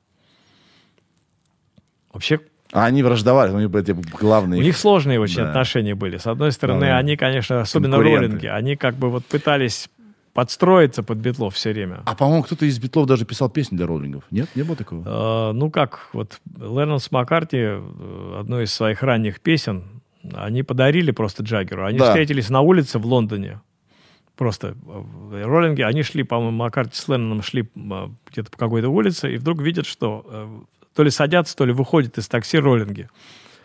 И они что-то на ходу, ну как, на, ходу разговорились, как дела, как дела. Мы вот сейчас, типа, собираемся записывать первый альбом, вот нам нужны песни, у нас своих не хватает. И они им подарили I Wanna Be Your Man, по-моему. Вот. А потом, видимо, так смекнули, поняли, что, в общем, ее неплохо было бы и самим записать. И записали сами, там Ринго поют. А, да. Ну, мне кажется, они совершенно проразные. В смысле, с роллингами? Да, то есть эта песня там не зашла бы у них вообще. Ну, может быть, как-то ее подали бы по-другому. Ну, вот тут споры ведутся до сих пор. Кто-то считает, что версия роллингов лучше, кто-то считает, что версия битлов намного лучше, что роллинги никуда не годятся. Ну, м, мне кажется, что хорошо, что и те, и другие записали, и слава тебе, Господи. Я сейчас, наверное, меня проклянут. Я тут ехал из э, Минска до Санкт-Петербурга на старой-старой тачке. А, и мы слушали «Ракешник» всю, всю дорогу. И вдруг заиграли ранние роллинги. Как же... Песня хитовая, но как же неплохо играли. Играли ужасно. Отвратительно. Записано плохо. И записано плохо. И играли криво. Но с Ну, душой. там своя прелесть была, там, конечно. Но мне кажется, что конец роллингов э, как бы начался с того, что не стало Брайана Джонса. Я Брайан про- Джонс был Про них совершенно ничего не знаю. Вот он был гитаристом, и это был человек, который, как говорят, мог за три часа освоить любой инструмент. То есть он мог духовой инструмент освоить, ну, на каком-то минимуме, да. Он брал там в руки банджо, играл, он мог ситар взять, то есть и он как бы вот... И у него все вот ранние песни, они, в них было какое-то невероятное, как у Битлов, какие-то изюминки были такие. А с- его уходом У Битлов, пропали изюминки. а, во-первых, очень классно сочетались голоса, их тембры. Там столько всего, что заставляет эти песни работать. Конечно. Случай, все случаи. Да, я думаю, что да. Теоретически, вот, как бы, да, там общий друг Джона и Пола, если бы он не привел Маккартни, вот какое-то там историческое место было там около, Около школы их. около церкви где-то они Да. там выступали, какой-то праздник был. Праздник города. Как- Когда еще группа называлась Quarrymen's. Да, Quarrymen еще были. да. Quarrymen. И Маккартни, значит, его привели, Маккартни, и сказали, вот мой друг, вот послушай его. А Маккартни, в общем, был гораздо более э, как бы музыкально обучен, чем Леннон. Леннон играл вообще, у него знал несколько аккордов на банджо. У его, Да, э, он играл на гитаре как на банджо. Да-да-да, он не знал каких-то аккордов, поэтому Маккартни его учил. Но поскольку Маккартни был левша, то он его учил через зеркало. Нужно было перевернуть как бы гитару, чтобы он правильно зажимал струны. Да, и они дома бесконечно пропадали, прогуливали все уроки. И при этом э, 14 лет было, да, по-моему, Маккартни? Совсем мелкий был. Ну, если брать даже, скажем, 58 год, значит, раз сколько? С 43 по 58, ну сколько, значит? Плохо у меня с меня, у меня 15, еще наверное, хуже, 15. 15 лет, да. На два года меньше, чем, да? Но Самое интересное, я недавно совершенно случайно в интернете нашел фотографию. э, в Ливерпуле снято. Там какой-то местный ипподром, и там какой-то исторический заезд. И вдали, на заднем плане, э, фотографии, видно дом, и на крыше дома сидят три парня. Мелко-мелко-мелко. Выяснилось потом, что этот дом то ли э, Пола, то ли Джона, и это они сидят там на крыше, вот где-то там на горизонте. А это до знакомства с э, Харрисоном? Вот сейчас не помню. Потому там что они три- в основном трое тус- ту- сидят. тусовались у Харрисона, потому что у него была классная мама, которая говорила, играйте, пожалуйста, на здоровье. Владимир, спасибо вам большое. Да. Вот от посидели так посидели. Ну, я, например, получил удовольствие, потому что редко, когда с кем удается вот по душам там на какую-то любимую тему поговорить. Я тоже Спасибо получил вам. удовольствие, было классно. Ребята, сегодня музыкальная вставка на вас. Включайте э, что-нибудь из того, что посоветовал Владимир. все, пока, до следующей недели. До Йоу, свидания, пока. счастливо. Сережа, это я.